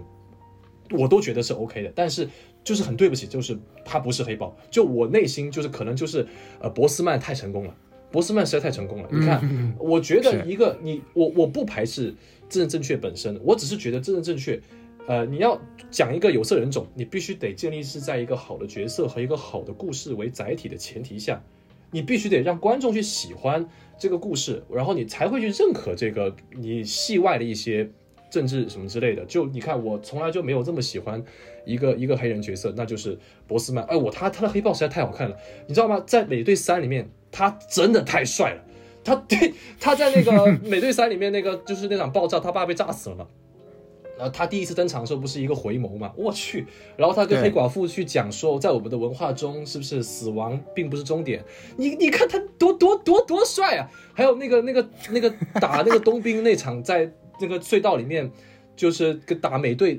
就是那个，我去，你我跟你说，真太帅了！就是你得有一个这么如此帅的角色和和如此帅的一个一个一个故事，包括在黑豹一里面，你才能让别人真正喜欢。说，哇，原来有色人种这么牛逼，是不是啊？这个多元化我太喜欢了。你必须得这么做，才能让观众幸福。然后，但是你你看啊，在这个黑豹里黑豹二里面，你看有这么多角色，这奇奇怪怪的这些塞进去，奇奇怪怪的价值观其实是是不对的。包包括书里，虽然它跟政治观政治正确没有什么关系，但是我是觉得啊，就是你你得。一个人物能能不能够立起来，还是得看这个故事的书立本身，它并不具备这个东西。它不管再怎么挣扎，它都是一个配角，它都是一个呃，算算不上是一个黑豹，它应该都不是一个君主，它都不适合，他是一个科学家。所以呢，哎，Michael B. Jordan 也不错，Michael B. Jordan 真的没有一点意意义都没有。就是我当时很多人都在猜说。啊，黑豹二的主角是谁嘛？说真的，虽然呃，你把黑豹呃，你把 M B J 重重新拿回来，好像有那么点奇怪，但是我觉得我们没问题吧？反正这个没有问题，对你连英灵殿都有了是吧？你连那个什么奥西里斯你都做出来了，你把 Michael B 九点再叫叫回来成为主角，哎呀，你尬一点我也我也 OK 啦，人家这么帅，人家这么 man，哇，这个肌肉，人家那个腔调是不是？这个这个就是妥妥的就主人公嘛，我我完全没有问题的。所以就是包括你你你如果再再想一下漫威第四阶段其他电影，你想想看，这个是不是黑豹二在这方面在书立是它的这个定位是不是跟雷神四是一样的？雷神四是不是先找一个女雷神先暂时替下位，对不对？但实际上根本就不是他，而是一个富二代，是不是？是不是贝尔的那个那个女儿作为真正的雷神的传承，是不是？然后你在想女女浩克是不是一样？呃，女浩克你觉得哎呦女浩克继承浩克，但其实没有，他可能是继承了，但是其实浩克也有个富二代。我跟你说，就是就是就是，你知道吧？就是搞这个套路吧，就太明显了。就是像我这样子的粉丝，我真的完完整整把你所有这些大部分的所有这些都看完之后，就真的就是套路。所以在这种套路之下，舒丽这个角色很难成为主角。就像我们看这个女雷神一样，她怎么可能是主角的？还有这个女浩克，她怎么可能是主角吗？这就说了刚才说回刚才我说多元化的问题了，就是你得你你得你得。把故事讲好，你才能把这些呃性别、种族，才能把它带到观众的这个脑子里面，才能让大家接受这个东西吧。所以我觉得书里其实代表了非常多的问题。然后就是这个这个价值观这个问题了。其实刚才也说了很多了，就是很可悲的，就是呃我们说了这个美国他抢抢这个瓦坎达震惊失败，然后抢塔洛坎的。对不对？那抢完之后，但人家本来人家应该是 boss 对吧？他就肯定是 boss。那做坏事就只有你一个嘛？为什么最后变成了两个殖民的这个种族？你戳我，我戳你，就 内斗呢？就是你觉，我觉得这个价值观是真的很有问题的。就是你你，我觉得这个电影它肯定是它的预设是为了宣宣扬这个对吧？非洲文化嘛，或者说宣扬这个美国这个多多元的这个多多多种族移民哎。各种吧，我我我 我就不 Q 了。就他他的预设是肯定是这个样子，但是他让我看到就是，你是在讲一个为黑人有正面思想的一个电影，可是却让我看到了你是想要去讽刺说这些被殖民过的地方，这些有色人种，他们就不该抱有这种幻想，是不是？你给了人家如此强的这种科技，呃，你去打压这些，你去。你去占领这些人的国土的三分之一，为了目的就仅仅只是石油。你去在这个地，在这个电影里面去融入了这么多的美国做这些事情，但是呢，但是呢，你并没有给一个，给一个，对吧？你得你提出了问题，你得给出一个答案呢。就是你确实是有批判，啊，你有批判说我我抢这个资源，然后他梦想着拥有这些资源。你看那个《某人天下演的多好，是不是？我每天都梦想着，美国美国是唯一一个拥有震惊的国家。你看，都已经很赤裸，但是你却没有给出一个答案，就说到最后还是你为所欲为，然后结果收尾都是两个两个部落之间互相打，还差点打出人命。如果他们打出人命的话，最后渔翁得利人是谁？是吧？这是非常赤裸的一个一个一个一个对现实一个非常赤裸的一个一个一个映射。但是但是我们电影不能这么拍啊！你你讲出来之后，你得你最后你得收回来啊！你得说最后美国得吃瘪了，你得宣传一个好的价值观啊！就是这么做是不对的。难道这个电影你要告诉我这么做是对的吗？还是说你要用这种非常唐突的方式去告诉观众，这个世这个世界就是这个样子的，这个世界就是弱肉强食的，就是我就是要抢你们的资源，然后最后你们两个人互斗，然后你们俩斗斗两败俱伤之后，这资源全部都是我的了，就很奇怪，你知道吗？还有更奇怪的地方就是，你给了人家如此多的幻想，就是什么叫做黑非洲未来主义？我曾经做一做过一个视频，甚至写过一篇期刊论文。我一句话给大家解释，非洲未来主义就是一个假如当时的黑人没有受到那段历史的冲击，他的历史、他的科技、他的未来会发生成什么样子的？这个就是非洲未来主义。非洲未来主义是一个。提问，在我看来，它是一个，它是抛出一个提问，一个一个一个一个让大家去辩证去思考这个我们存在这个世界的一些历史上的一些问题，它是一个问题，让大家去思考的一个问题。但是在这个电影里面，它也没有回答出来。你给了所有人这些啊，如果你没有被殖民，如果你没有被奴役的话，那么你的科技就会像瓦坎达一样，哇，你看这么牛逼，哇，你看会飞呀，还会这个像外星人 UFO 一样把人从上面吸上去，这么牛逼是不是？但是呢，人家打起来还是用。你戳我一下，我戳你的长矛，怎么这两个民族都那么喜欢用长矛呢？为什么？就是你可以把长矛作为一个文化的图腾或者一个标志，放在一个很显眼的地方，但是你不要真的拿一个木棒去戳啊！就是我们说科技的进步是什么东西？科技进步就是从一个木棒变成一把手枪，这个叫做进步，而不是一个木棒变成一个铁棒。我们我们看到这个非洲未来主义，他们给出的答案就是木棒变成铁棒。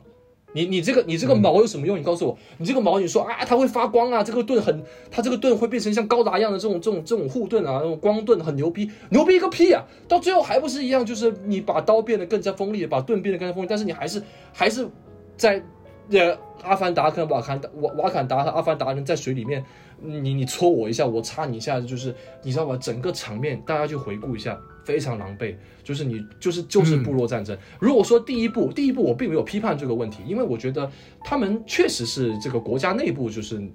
不不是打得非常大嘛，就毕竟是抢王位嘛，就是大家不会真的要搞得那么大嘛。那我觉得没那么有一点部落，我觉得也无所谓。但是你看到了这个第二步，他还是这样，而且还变本加厉了，我就觉得这个价值观是妥妥的有问题的，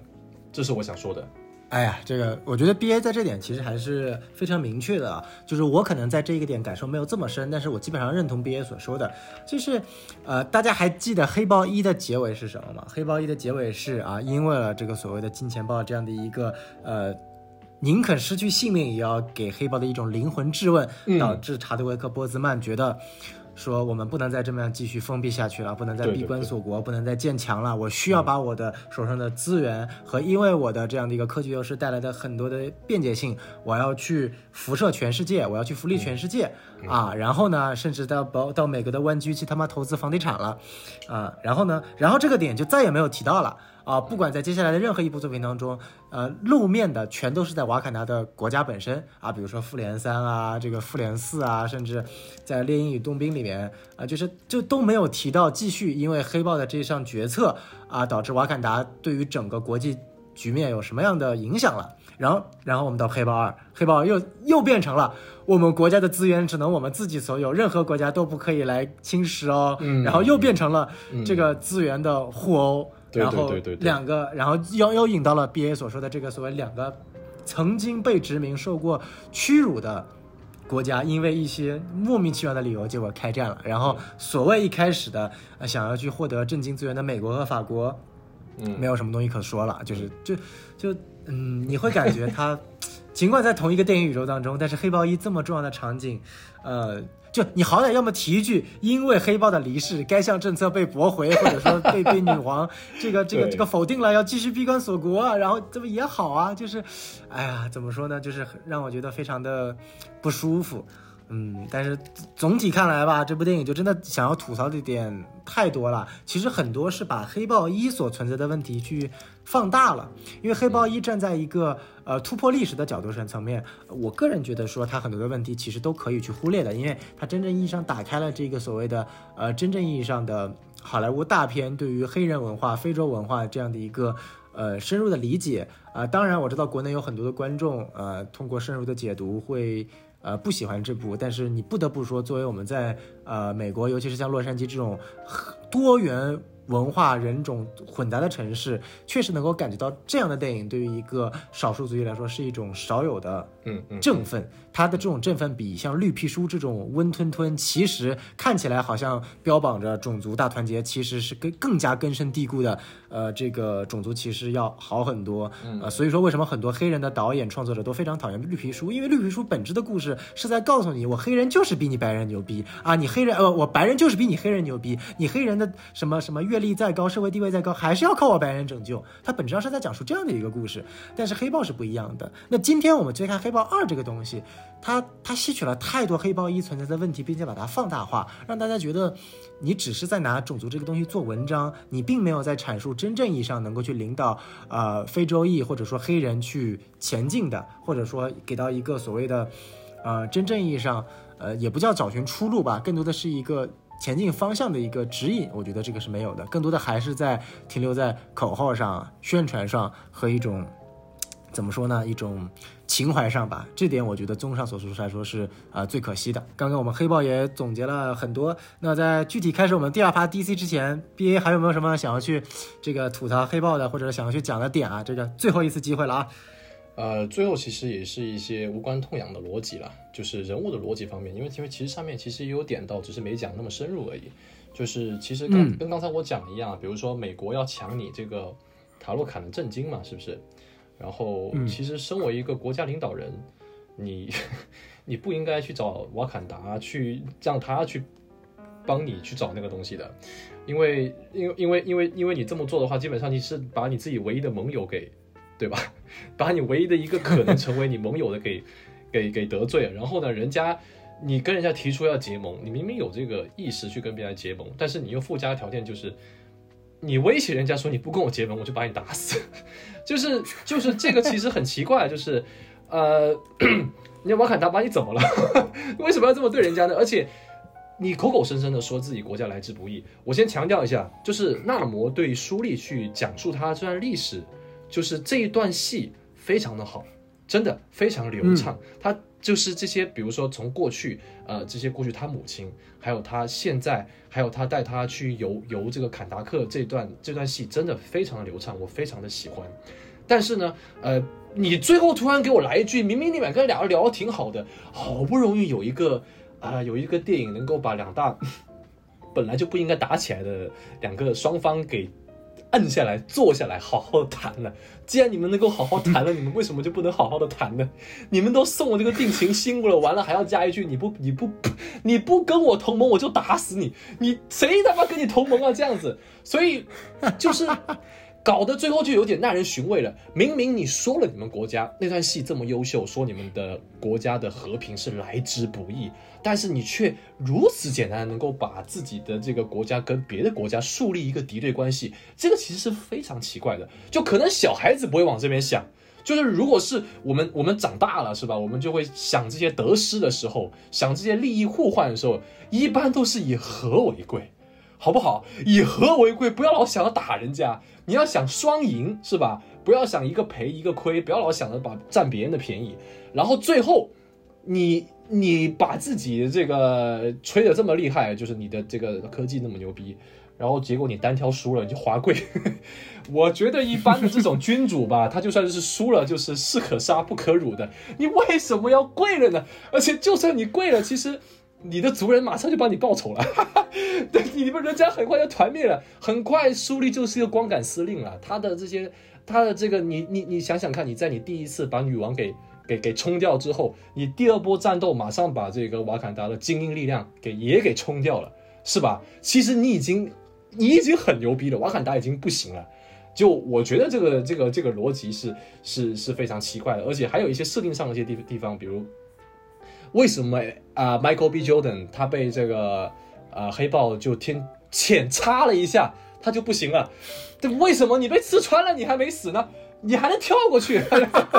就是你知道吗？这些设定其实真的要抓起来，有很多地方是很奇怪的。就是我觉得这个这个电影你在表达一些东西的时候，我觉得一个好的电影，它首首先它的逻辑，它各种世界观，它最大限度是要自洽的。虽然你是一个幻想出来的一个、一个世界，但是你首先自洽是非常重要的，你不能说想一出是一出吧，对吧？人人物的人物的想法以及你自己编造出来的这些科技，你都得对吧？自洽一点，不然就很难让观众信服，就是会让观众觉得讨厌，对吧？就这样子。没错，没错，没错，我觉得这点说的特别好，就是。哎，综上所述，其实《黑豹二》真的有非常多非常多的问题，但是这个问题它其实不是《黑豹二》的问题，其实说到底还是我们跟毕业聊了这么多期，它是一个漫威在第四阶段共同存在的一些问题啊，特效啊、人物啊、基调呀、政治主张啊等等这些问题都没有再去为剧作去服务啊。当然，我们去看，因为第四阶段也算正式结束了，这个第五阶段啊，我们马上下一部电影《蚁人三》这个呃这个量子领域啊这部。电影马上二月十七号也会在国内同步上映了。那作为第五阶段的首部作品，这个，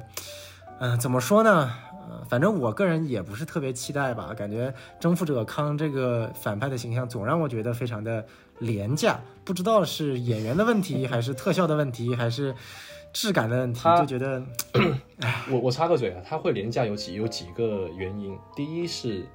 呃，他首先在洛基的最后出场，大家都知道洛基的那个征服者刚出场并没有什么逼格，对他没有什么逼格，就是往往来说，像我们这些比较中二的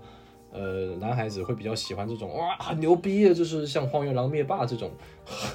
就很凶的嘛，哎可以可以，我觉得你可以，就就很简单这个的。然后其二就是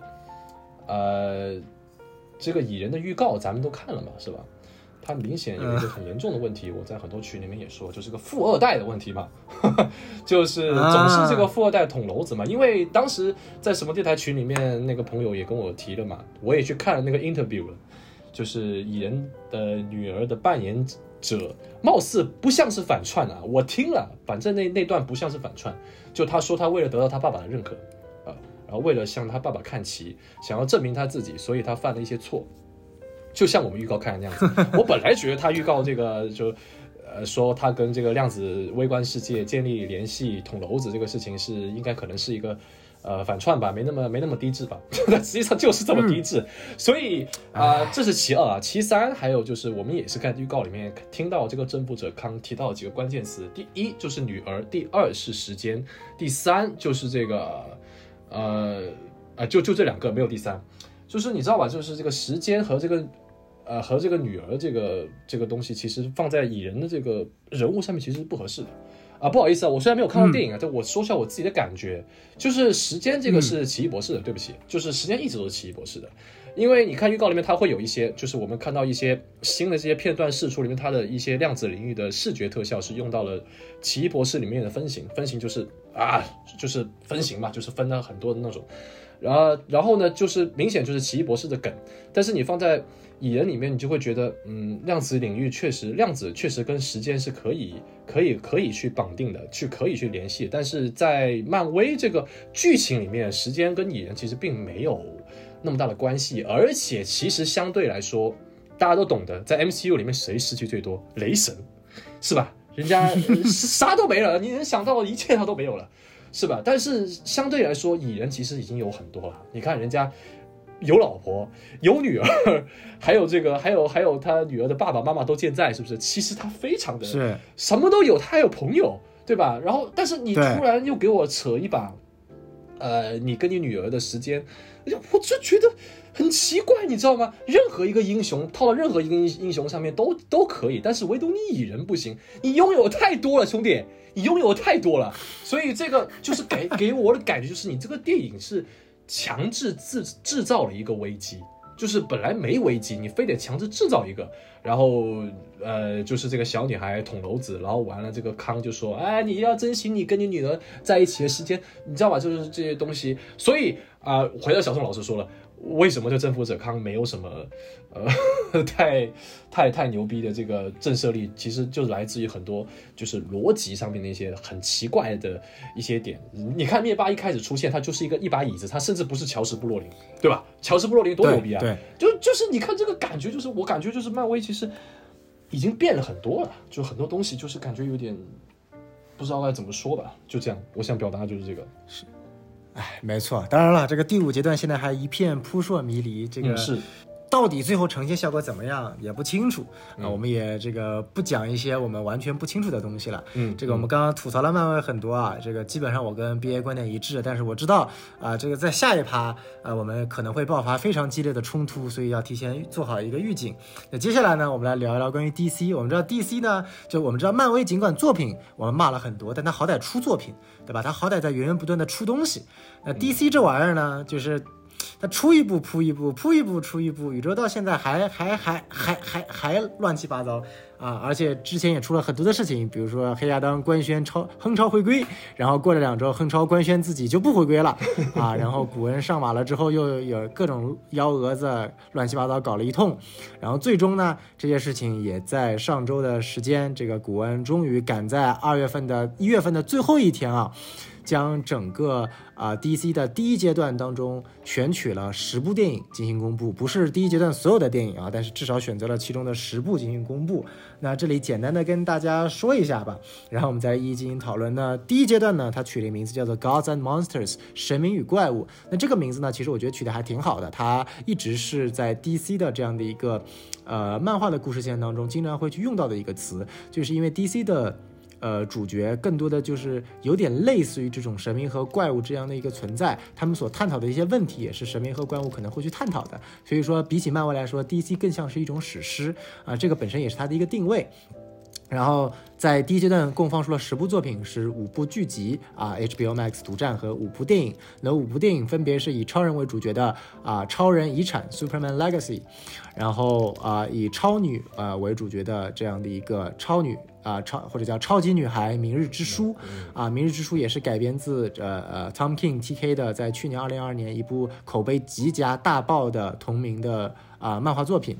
然后呃，刚刚忘说了，超人遗产，呃，基本上灵感来自于我之前吹过很多次，也至今一直在吹的格兰特·莫里森写的《全明星超人》这部有史以来超人最佳作品的啊改编。然后第三部呢，呃，可以说是相对来说比较小众的，目前似乎好像暂定由《金刚狼三》的导演啊，然后也是《极速车王》的导演来去指导的一部超自然恐怖系的电影《沼泽怪物》。啊，然后第四部呢，是一个我觉得个人觉得非常适合扎导来指导的一个反超级英雄啊主角的这样的一个团体，The The Authority 权力战队啊，本身也是属于 DC 的子厂牌 Wildstorm 野风暴旗下的这个英雄啊，最大的这个呃突出人物就是来自于他的主角是呃呃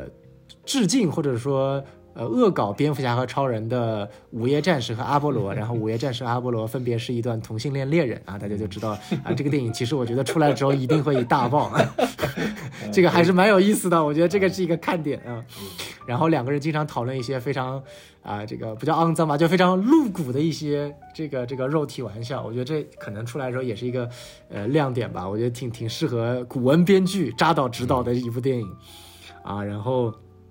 呃，最后一部电影是我个人非常期待的啊，也是现在听起来非常容易扑街的啊，《The Brave and the Bold》啊，英勇与无畏啊，主角是蝙蝠侠以及罗宾。那这里的蝙蝠侠，呃呃，这里的罗宾不再是我们翘首以盼的夜翼，或者说第一代罗宾 Dick Grayson，而是蝙蝠侠的亲儿子啊，这个呃达米安啊韦恩。然后蝙蝠侠也将独立于新编宇宙。将会是完完全全自己再会去重新选角啊，这是五部电影的安排。那五部剧集相对来说更加放飞啊。那我个人还是比较期待的，第一部是这个灯侠啊，这部灯侠呃可以算是公布了有数年，看七八年了吧。从一开始说要以哈尔乔丹来做主角，后来改成什么以盖加达纳做主角，又改成以约翰斯图尔特做主角，甚至还把名字改成了绿灯军团等等乱七八糟。现在好不容易最后定下来了，目前的名字就叫 Lanterns 灯侠，然后是双主角卡尔乔丹和约翰斯图尔特，然后是偏类似于太空版的侦探 True Detective 这部剧集。那这样的一个设定，太空的这样的一个。呃呃，探案片啊，我觉得还是悬疑探案片，还是蛮有呃期待度的。然后第二部呢，是有点类似于呃搞笑的时间穿越风的一个英雄，就是 Booster Gold 啊，金色先锋啊，这个我们之前也聊过。呃，当然他会拍成什么样的风格，我觉得也是古恩特有的。第三部呢是一部动画剧集，叫做《Creatures Commandos》，也是属于超自然英雄题材啊，里面聚集了一堆乱七八糟的啊美国经典超自然英雄里面的角色，比如说狼人啊啊，比如说这个弗兰克斯坦的夫人啊等等，有点对标于嗯当年在漫威的这个《Howling Commandos》嚎叫突击队啊，这两个之间定位非常类似啊，这是唯一的一部动画剧集。呃，第四部呢，呃，我觉得是。呃，可以说是 D C U U 目前最大的赢家阿曼达沃勒啊，以他的名字来目前定名的 Waller 啊啊，作为一个活过了扎导初期，并且一直活到现在，居然还能有自己同名剧集的，我操，这个太屌了啊！这呃，基本上把之前这个所有。对，真的是最终赢家。这个活过了两部自杀小队，外加和平使者，然后在黑卡黑亚当里面也有客串啊，然后夯不啷当活到现在了，居然还能出来自己的剧集，真的是 我操，太牛逼了啊！基本上把之前所有的跟这个政府间谍啊、自杀小队这条线和和平使者这条线统一贯穿的啊，这样的一个剧集，肯定也是算是古文的心头肉了。然后呃，最后一部剧集呢，我个人也是。蛮期待的，因为它对标的是《权力的游戏》啊，讲述的是在戴安娜出生之前，天堂岛发生的各种这个权力的纷争。就说实在话，其实跟他对他的期待度跟灯下一样高，但是它的质量真的能拍成《权力的游戏》那样，真的多方混战，呃，荡气回肠的这种。既有宫斗又有史诗般的作品嘛，我觉得还是存疑的啊。这个就叫《Paradise Lost》天堂陨落，或者叫《失乐园》，用更加基督教的话来说是《失乐园》啊。我们可以看到这十部剧集当中，它的范围非常广啊，从科幻到喜剧搞笑，到这种超自然题材，到传统的蝙蝠侠探案，到呃甚至到比如说更加传统的超人，到反英雄题材啊，再到时间系的啊，然后最后到这个。所谓的间谍的政府系的，基本上把每个类型都包括了一下啊，我们就一步一步来说吧。这个大家我相信之前也看了 BA 的整期的关于在出的当晚上就熬夜出了一期他妈的吐槽视频啊，来 BA 来讲讲。啊，首先我们来看一下这个也是影响最深的吧，Superman Legacy 啊，超人遗产 BA 是怎么看的？呃，我觉得比起针对哪一部怎么看呢？我先说一说我对这个整个规划是怎么看的吧。第一感觉。那可以，我我其实相对来说是比较极端一点的啊，就是大家也不要想在我这里听到什么客观的评价。呃，首先大家可能会觉得他妈扎斯林又发病了，那我大家想问一下大家什么谁什么是扎扎扎斯林啊？就是你诶这个问题好，你但凡你加一个斯林，那可能就是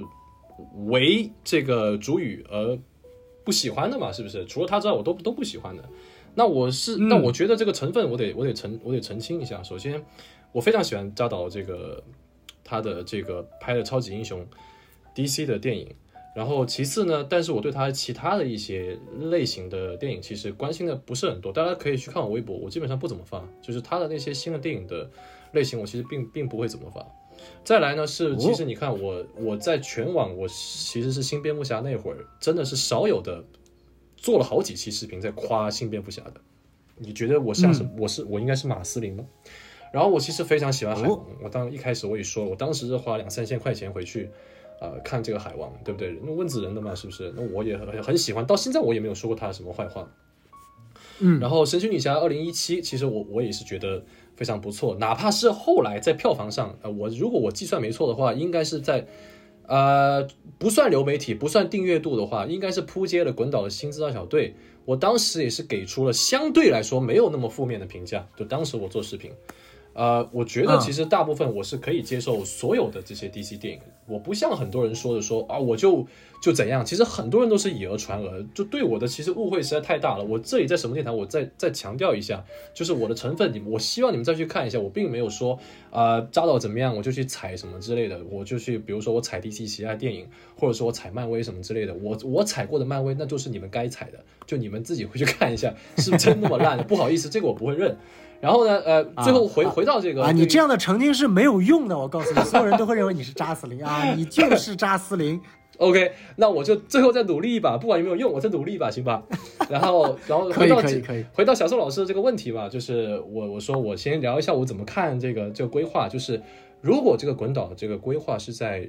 一开始二零一三年的话，我绝对不会有那么多逆反心理。你看啊，三巨头都安排上了，是不是？他妈绿灯侠都有了，对吧？LGBTQ 都安排了，对吧？各种还有这些呃大的这种权，刚才都说什么权力游戏这种东西都安排好了，还有时间穿越，是吧？你你你你能想到，你不能想到，他全部都给做到了。其实这是一个非常正面的一个一个计划，是不是？但是为什么现在人那么抵触？其实大家纵观，你看所有，你不要说看我，你不要看我的微博，也不要看漫威呃营销号发的微博，你直接去看一些比较平时就是比较中立的，你看评论区就知道，就是大家对于这个东西的这规划，没有说你超人的遗产好还是不好，也没有说你应有无畏行还是不行，金色先锋还是。呃，那个什么权利什么之类，我甚至名字我都不知道，我不是一个合格的 DC 粉，我最近又被开除一次粉丝了。对，就是其实对于这些东，对于对于这些东西，其实大家并不是说你哪个东西好还是不好，主要是十年后嘛，你看漫威都已经折腾成这个样子了，你三大姑六大婆你未必知道超英，但是你肯定知道漫威，对吧？就是漫威的节奏已经形成了，漫威定义的超级英雄，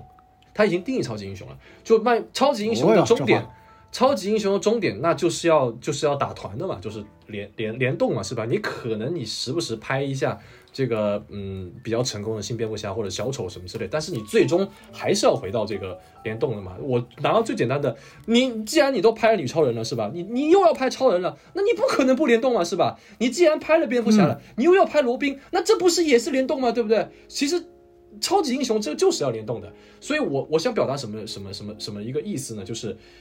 你到最后，大家都已经吃腻了这一套了。就是不管是你早期的漫威、早期的 X 战警、早期的蜘蛛侠，到到到现在到现在的的扎导，或者是到后来的这个华纳，再到后来的新呃滚导这个计划，我我刚才那个命名大家不要太认真，只是大家懂得懂。就是就所有这些过程，其实大家都已经过了无数遍了。大家可以纵观一下 DC 的电影，是不是每一个都是独立电影？是不是每一个都他妈是独立电影？你想想看，《沙赞》是不是独立电影？你想想看，《海王》其实某种程度上来说，是不是也是一个独立电影？它甚至本身是要开辟自己的海沟族的，开辟自己的海洋世界，对不对？《神奇女侠》对，二零呃二零一七年，《神奇女侠》一九八四是不是都是独立电影？我们不管是在啊，还有这个新自杀小队，或者是自杀小队，就是你你纵观很多 DC 电影，它其实啊，猛禽小队都是。独立电影，我们戏我们说独立电影是戏里是独立电影，戏外的营销宣传都是他妈以独立电影的标标呃标准去宣传的，就是 DC 一直在搞独立电影，然后就是。可能只有一些粉丝呃了解说啊，它的过程是这个样子的啊，巴拉巴拉巴拉，它的过程是啊，可能有独立，可能又没有独立，可能有时候沙赞会拿一个蝙蝠镖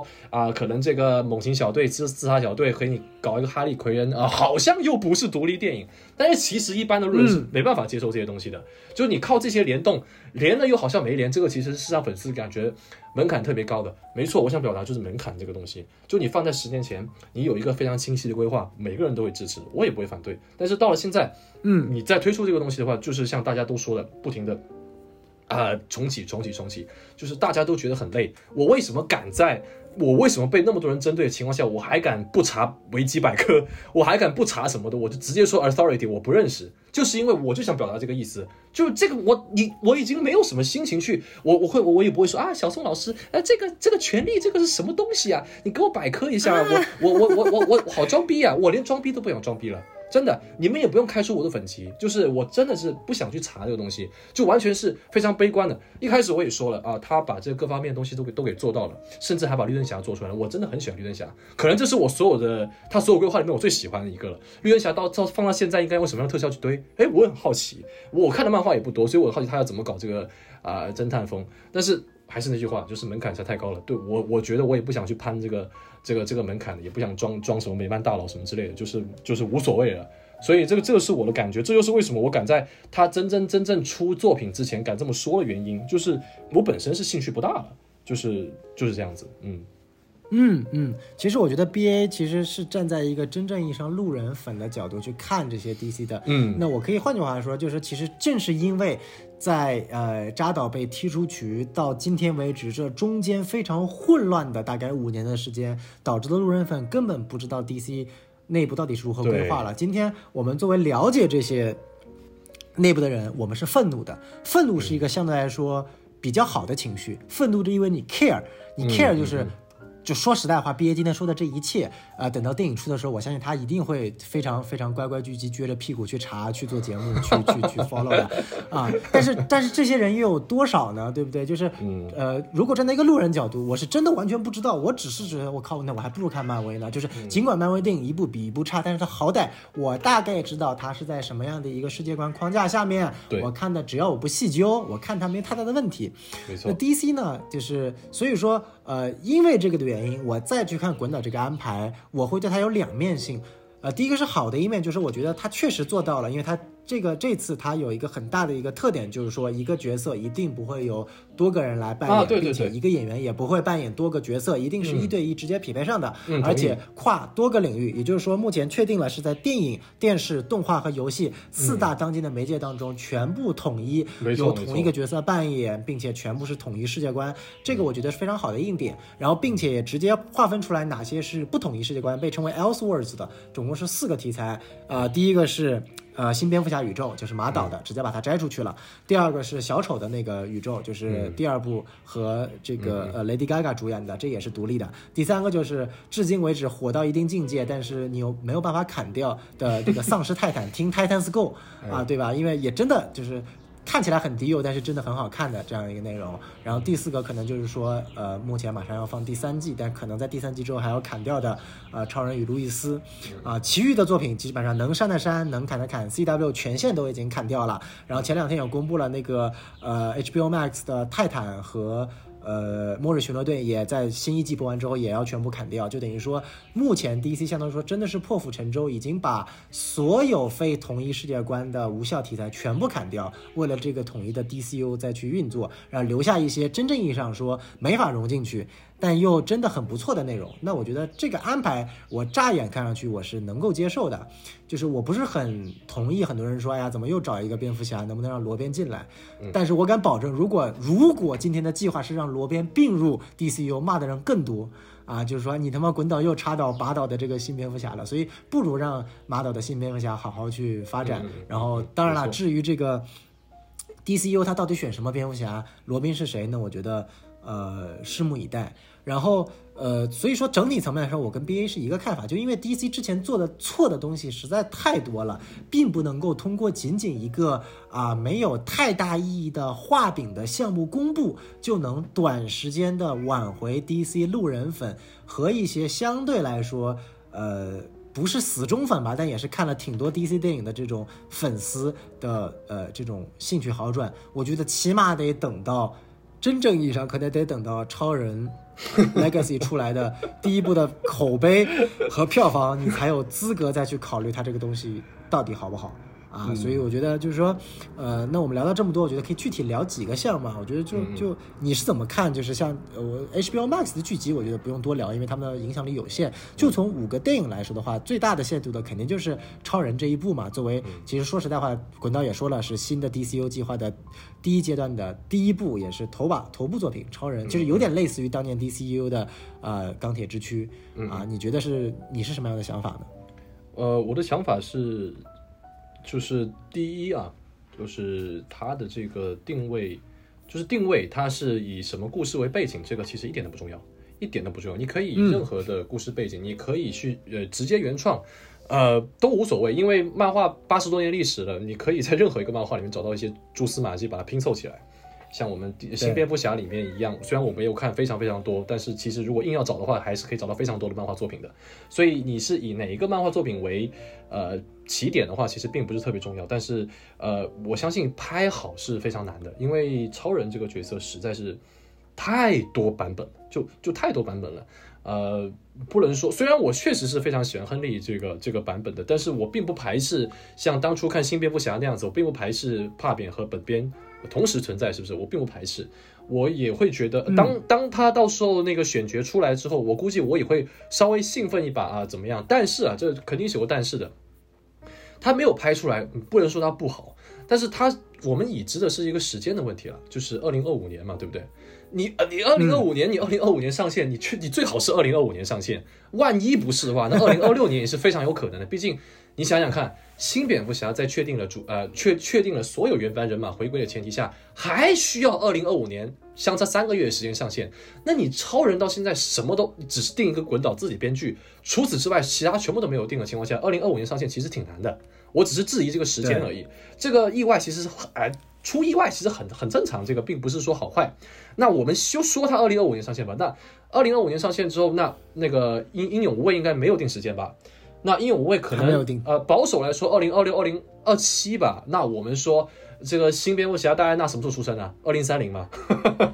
戴安娜什么时候出生？是不是？就是时间这个问题是很。呃，很很蛋疼的，就是那个时候说真的，什么电台是干什么，或者 B A 这个频道在干什么，我都不知道。三年后的事情，呃，两年后的事情，甚至你到了二零三零年，或者说二零三五年，正义联盟可能真的拍出来了。那个时候我频道在做什么，我也不知道。我可能开始做这个流浪地球了，我可能是这个刘司令啊，啊，郭司令，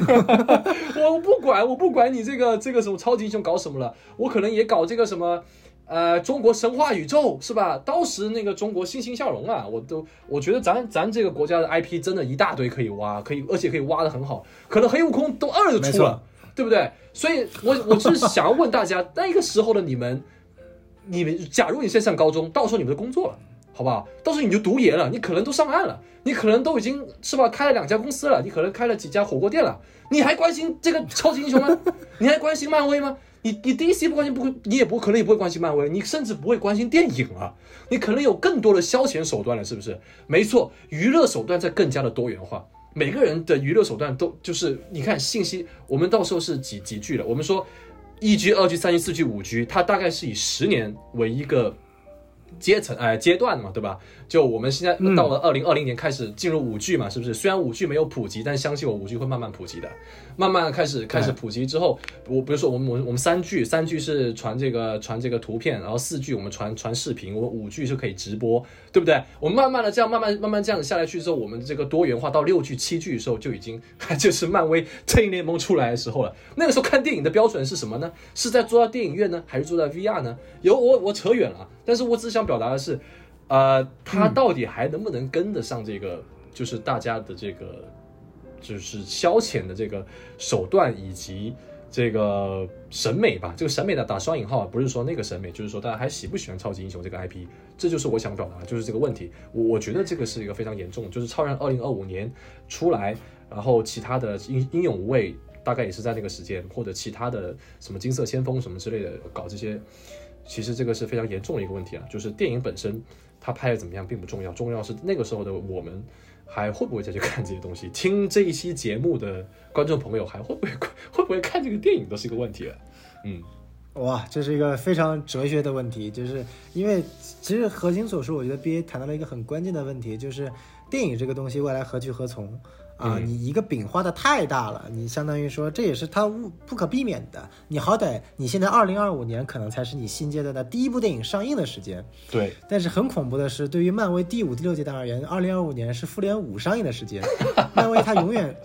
就漫威它永远吃的是至少是最近两到三年的红利。它很聪明，它一定不会画太远的。饼，它一定是近两三年的，会把你的 hype 提起来，但是又不至于让你觉得我操这个时间太遥远了，是一个我无法预估的东西。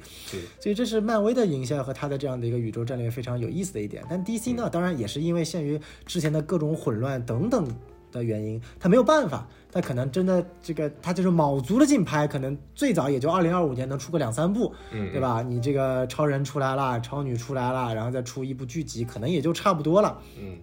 但是就像你说的。啊，我蝙蝠侠可能二零二六年、二零二七年、二零二八年第一阶段我用四年吧，然后你第一阶段还不止十部，可能整个第一阶段从二零二五年干到二零三零年，那干到二零三零年才可能正义联盟出来，也就是说到目前为止还有七年的时间。我操，七年的时间，七年的时间都不知道美这中国说不定都已经把美国给侵略下来了，好莱坞已经不复存在了，我操，对不对？没错，这这这是一些很严重的问题，所以说这个东西就是太遥远了，就是嗯。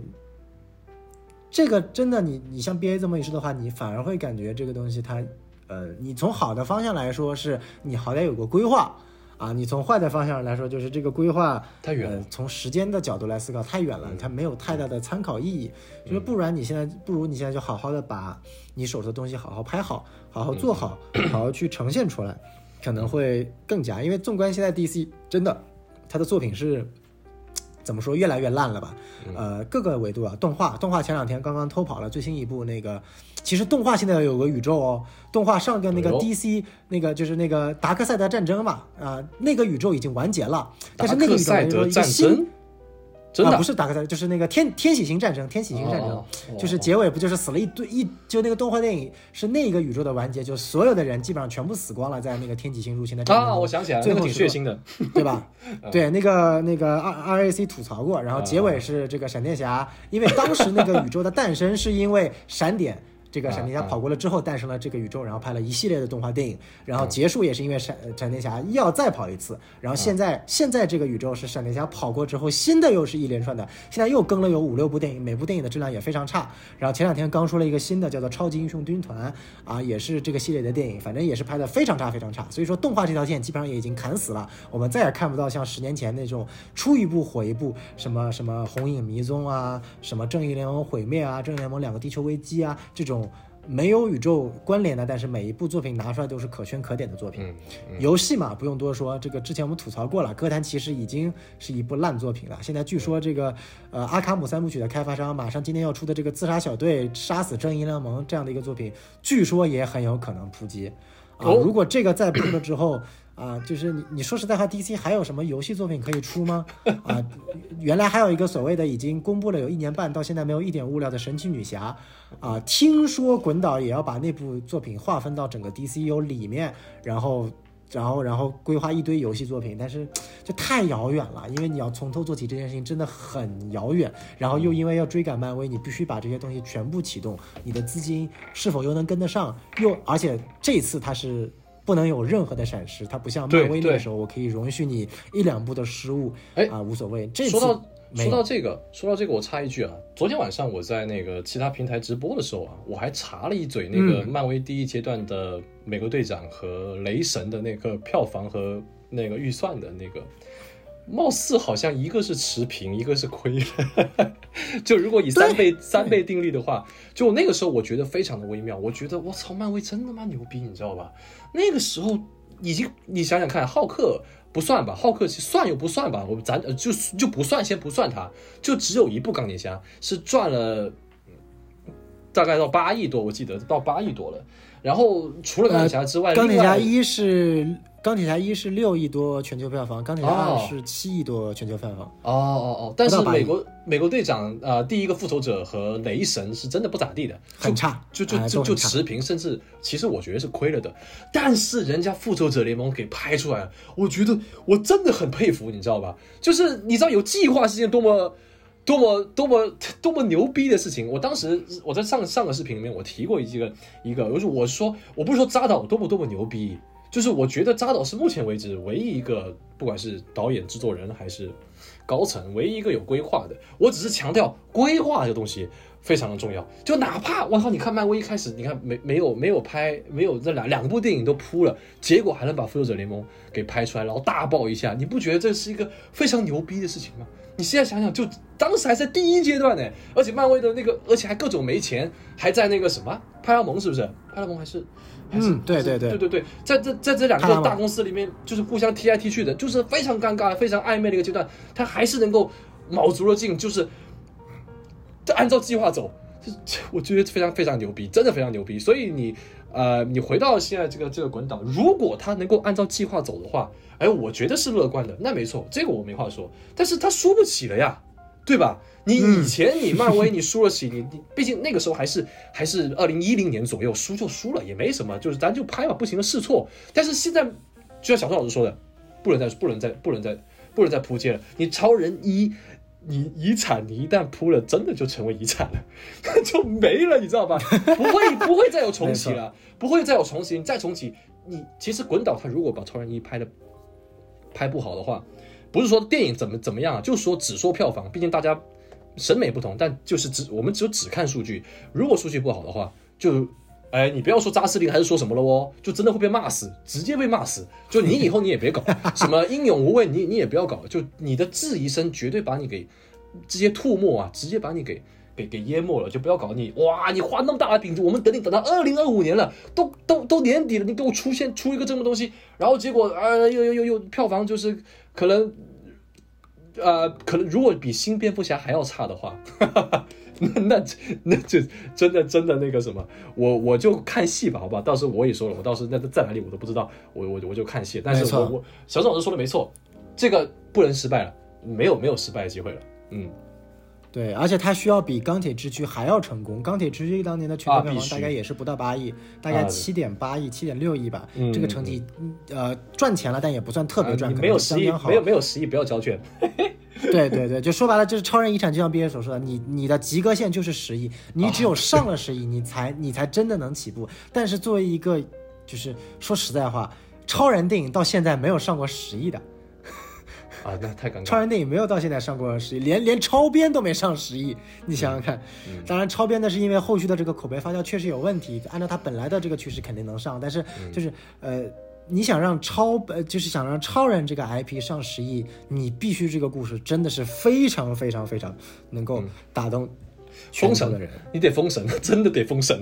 对你确实得封神，就是所以我觉得他他能够去选，就他他，我觉得他也是死死马当活马医选了这个格兰特·莫里森的呃全明星超人当蓝本，因为没有办法，我只能挑最好的超人故事、去挖掘超人最底层的逻辑，然后去去去再再去讲故事，不然的话，我靠。这这这这这真的讲不出来了，就是这太难了，所以我觉得这这反而对于 DCU 的压力也很大。当然，如果他能做好破釜沉舟，那滚导也封神封神，就是滚导现在就是处于一个历史的交接点。如果他把超人拍下，我保证他以后别说当这个什么项目的制片人总负责了，连当导演的机会我我估计也没了，直接就身败名裂了。啊，当然他够吃老本了，已经靠漫威赚了那么多钱，但是只要超人遗产拍砸，他肯定就是身败名裂了，因为他是自己当剧本的，然后也是规划人。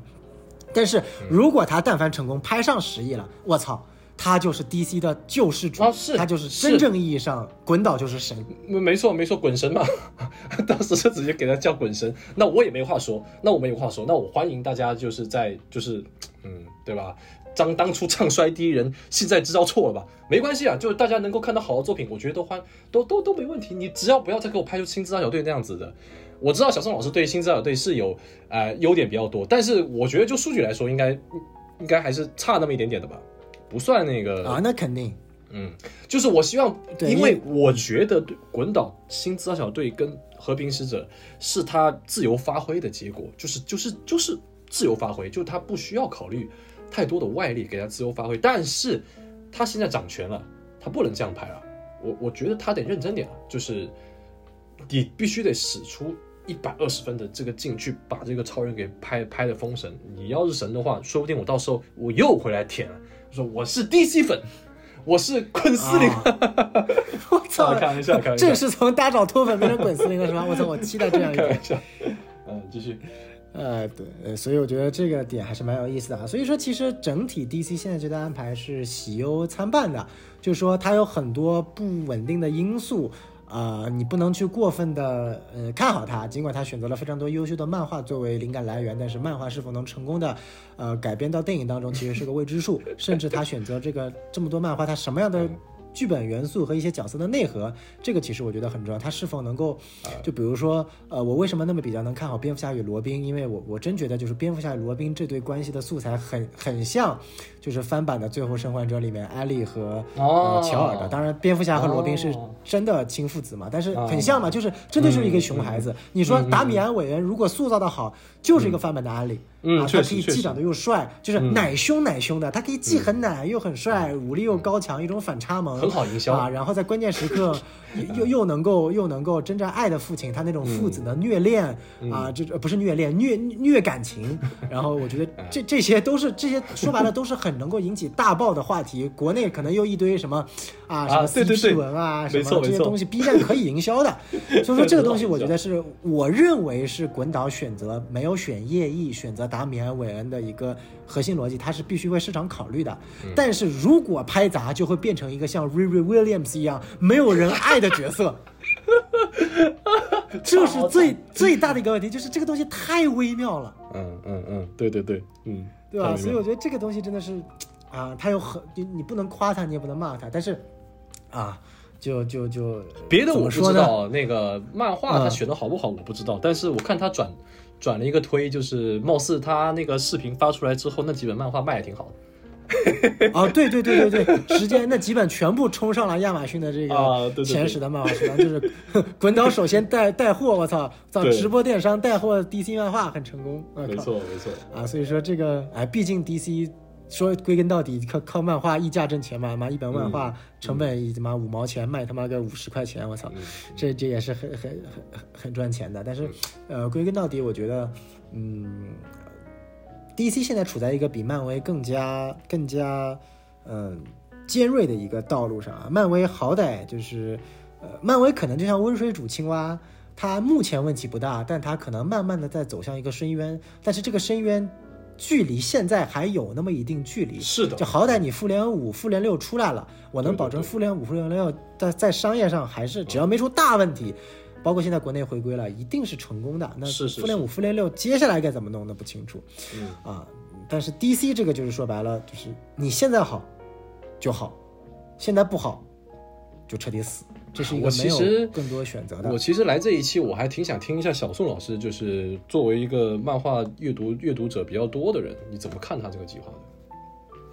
呃，其实说实在，我能看到他这个计划的一些可圈可点的地方。第一点，他是啊、你可以看到古恩，我不管他是以前看漫画还是怎么样，他这是真的恶补了漫画了，而且他这个恶补漫画是很清晰的，是有 DC 漫画部人的支持的。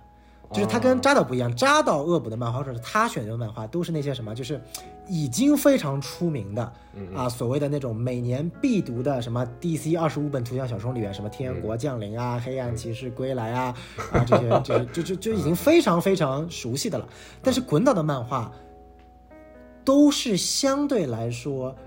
呃，在粉丝圈非常非常的有名，口碑非常非常强，但是没有到路人层面的。比如说《全明星超人》，《全明星超人》一直是粉丝认为心中超人最好的一个故事，因为它代表了超人最好的那一面，最像人类的那一面，但它没有太多的什么所谓的这个这个反转啊，或者黑暗的东西啊。就是现在大家不都喜欢读黑暗的嘛，所以《黑暗骑士归来》这么火，所以《全明星超人》一直都没有很火。李富超，然后再比如说超，哎，对啊，李就像李福超一样嘛，就为什么很多其实美国人还是喜欢李福超，因为他经历过那个、呃阶段，所以说为什么就亨超从形象上来说其实是最接近的，我也认为亨超从形象上来说确确实最接近的，但是他就是可能在塑造的一些点上占有一些小小的劣势。那么说回来，就是说。你像另外的，比如说超人、超人呃超级女孩、明日之书，明日之书这这这这本漫画是 T K 去年编写的啊，刚刚完结没有多久的。呃，我很我非常惊讶，他居然会能把那本漫画拿过来去拍成一部电影。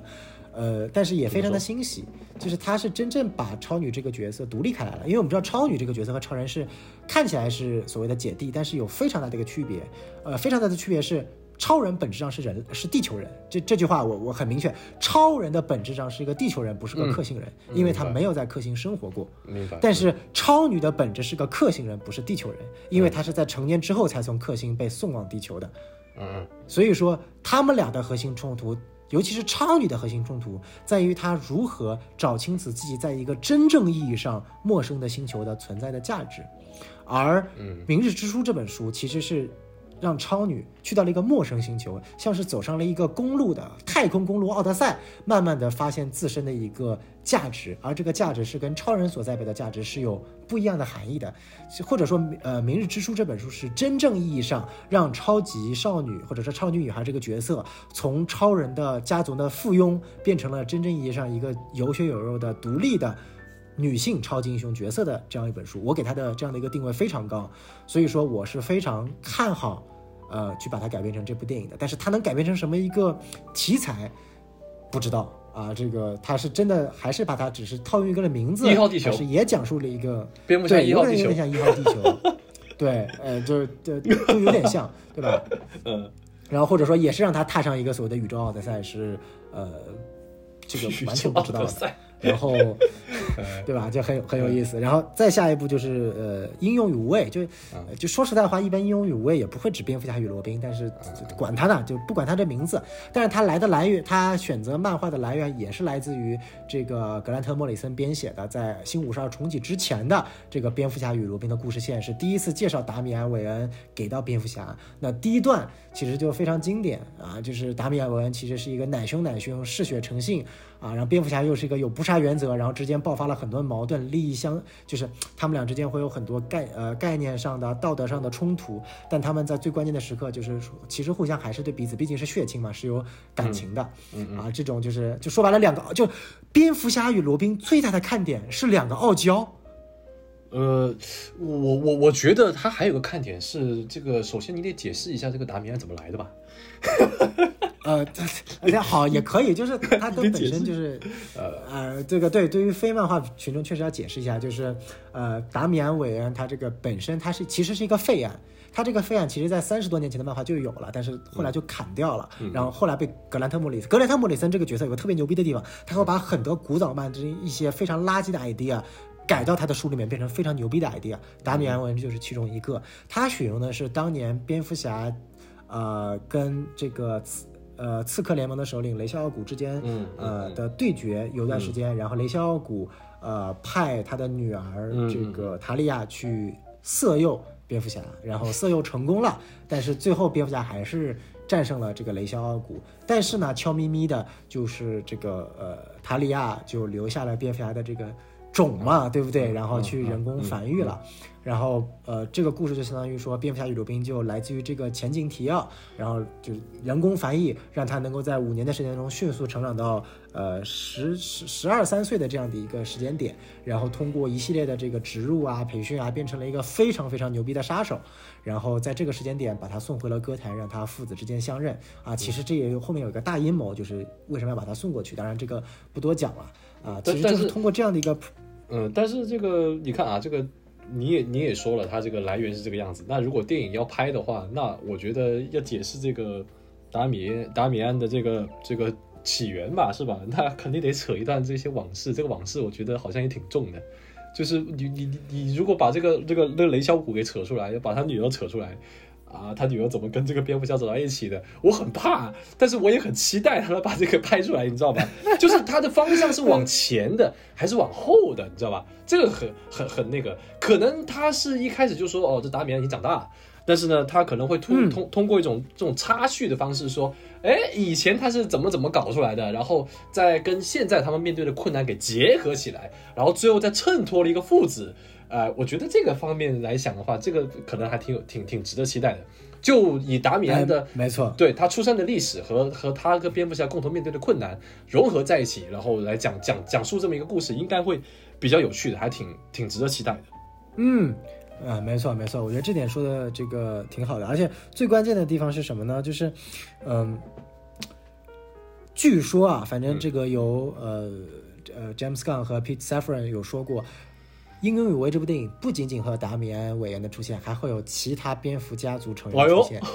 哎那很厉害。当然没有明说是谁啊，但我觉得蛮期待。就是我一直觉得，就是说蝙蝠侠系列的电影一直缺少了蝙蝠家族的呃进入，可能之前会有所谓的蝙蝠侠与罗宾出现了罗宾，那是部非常垃圾的电影。但是嗯说实在话，我觉得蝙蝠侠这个角色不仅仅因为他的独立黑暗而出名，更因为尽管在他独立黑暗的背后，他是唯一一个真正组建了一个有血有肉的所谓的蝙蝠家族这样一个存在，而蝙蝠家族的这一面已经。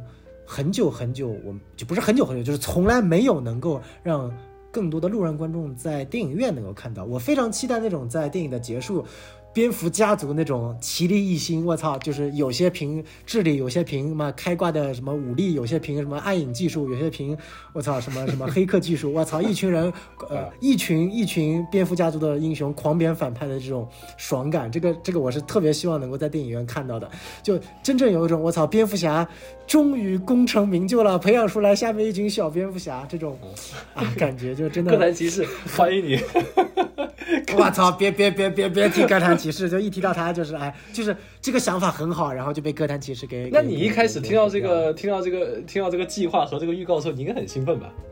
呃，对，确实我很兴奋嘛，因为我会觉得就是说，如果他真的再来一部所谓蝙蝠侠的独立的电影，我真的会气炸。就是你就是现，其实我觉得他这个方向很明确嘛，就所有以蝙蝠侠自己一个人的全部交给新编。啊，就像当年的诺兰三部曲一样，交给新编自己去发展他的黑暗、他的歌坛、他的毁灭、他的 whatever 一些写实性的东西，他爱怎么发展怎么发展。但是在 DCU 这个环境里的蝙蝠侠，他可以跟怪力乱神，他有蝙蝠家族，他已经担任过很多年的蝙蝠侠，但也没有本编这么老。我估计出道大概在四到五年左右，他已经组建了可能，呃，大概什么，比如说已经有大少、二少和蝙蝠女的这样的一个小的蝙蝠家族，然后故事可能启发在他跟达米安相认啊，结束可能结束在他跟达米安达成了一个共识和解啊，然后。发现了达米安被送过来的背后的这个凶手，可能为续集去铺垫。我个人觉得整个的计划应该是这个样子的。嗯，确实，对，至于说这是对达米安的啊，这个蝙蝠戏他肯定也会拍成一系列。然后超人系，我觉得其实也很明确啊，从超人这部单独的遗产电影到超级女孩，然后再到其实说白了 Authority 这部反英雄啊，其实我估计也是属于超人系这个话题，一定会跟超人联动去探讨。呃，这个超人作为一个完全正派英雄和反派英雄之间的这样的一个呃呃道德模糊感和一些所谓的对错，这个我是希望能够在，而且我觉得这种话题很适合扎导来来说，就是扎导完全不需要去讲超人和蝙蝠侠这种正派英雄，他完全可以用 authority，他不是喜欢超人蝙蝠侠吗？直接拿阿波罗和这个。啊，午夜战士搞你拍他们两个人什么床戏啊、互殴啊，什么我操你什么淫秽色情的片段随便你拍。你守望者看太多了，你本本来就是嘛，就是就是就是就是阿波罗和午夜战士就是午夜战士天天调情阿波罗，阿波罗就像超人一样是一个小白，然后午夜战士天天哎呀，我我我每次在打击犯罪的时候，我就在想我在床上跟你用什么样的姿势做爱啊，然后我就在想你在你你在叫的时候是多么的欢愉，会不会爆发出太阳能量把我烧死？就真的很嗨，你知道吗？就是这种东西非常适合扎导，就是非常适合古文编剧写一些屎尿屁的烂俗段子，由扎导拍出来。啊，我觉得这个这个真人拍得出来吗？这有点比黑袍还要黑袍了，就二级片嘛，对不对？就是你玩嗨一点嘛，对不对？我我完全不介意你玩嗨，只要你找到正确的题材，你别霍霍那些本身不是这样的英雄，你就找到是这样的英雄，你随便霍霍，我觉得完全 OK。确实，对，所以说这个也是，就是我很期待，就是黑，就你不说黑袍不是觉得自己很牛逼吗？啊，天天讽刺 DC 漫威，哎，DC 来拍一个，我告诉你什么叫做真正的黑袍啊！这这个你论黑超级英雄，我 DC 肯定自家最最牛逼啊，毕竟是我自己的东西，所以说这个是，呃，我想看到的。然后可能最后再提一点，就是说，呃。我个人认为，它有几条线是比较明确的，除了超人这条线、蝙蝠家族这条线，然后天堂岛现在还成不了一条线啊，绿灯侠也成不了一条线。我觉得还有一条线就是从 DCU，因为这次 DCU 也说了是软重启，很多 DCU 的故事会保留下来。那我估计整个政府间谍啊新自杀小队这条线可能会保留下来，然后在沃勒里面有一个大的一个融合，甚至我我觉得未来政府这条线会跟蝙蝠侠系的这条线是有。节点的，因为他们都是属于非超自然这个或者说非超级英雄的，属于人类的这些内容，比如说呃悬疑啊啊犯罪啊这些题材，本身观众也喜欢啊，然后这些黑吃黑的桥段，我觉得这些线的融融合在一起是啊很有看头的。然后另外超自然这条线其实我也很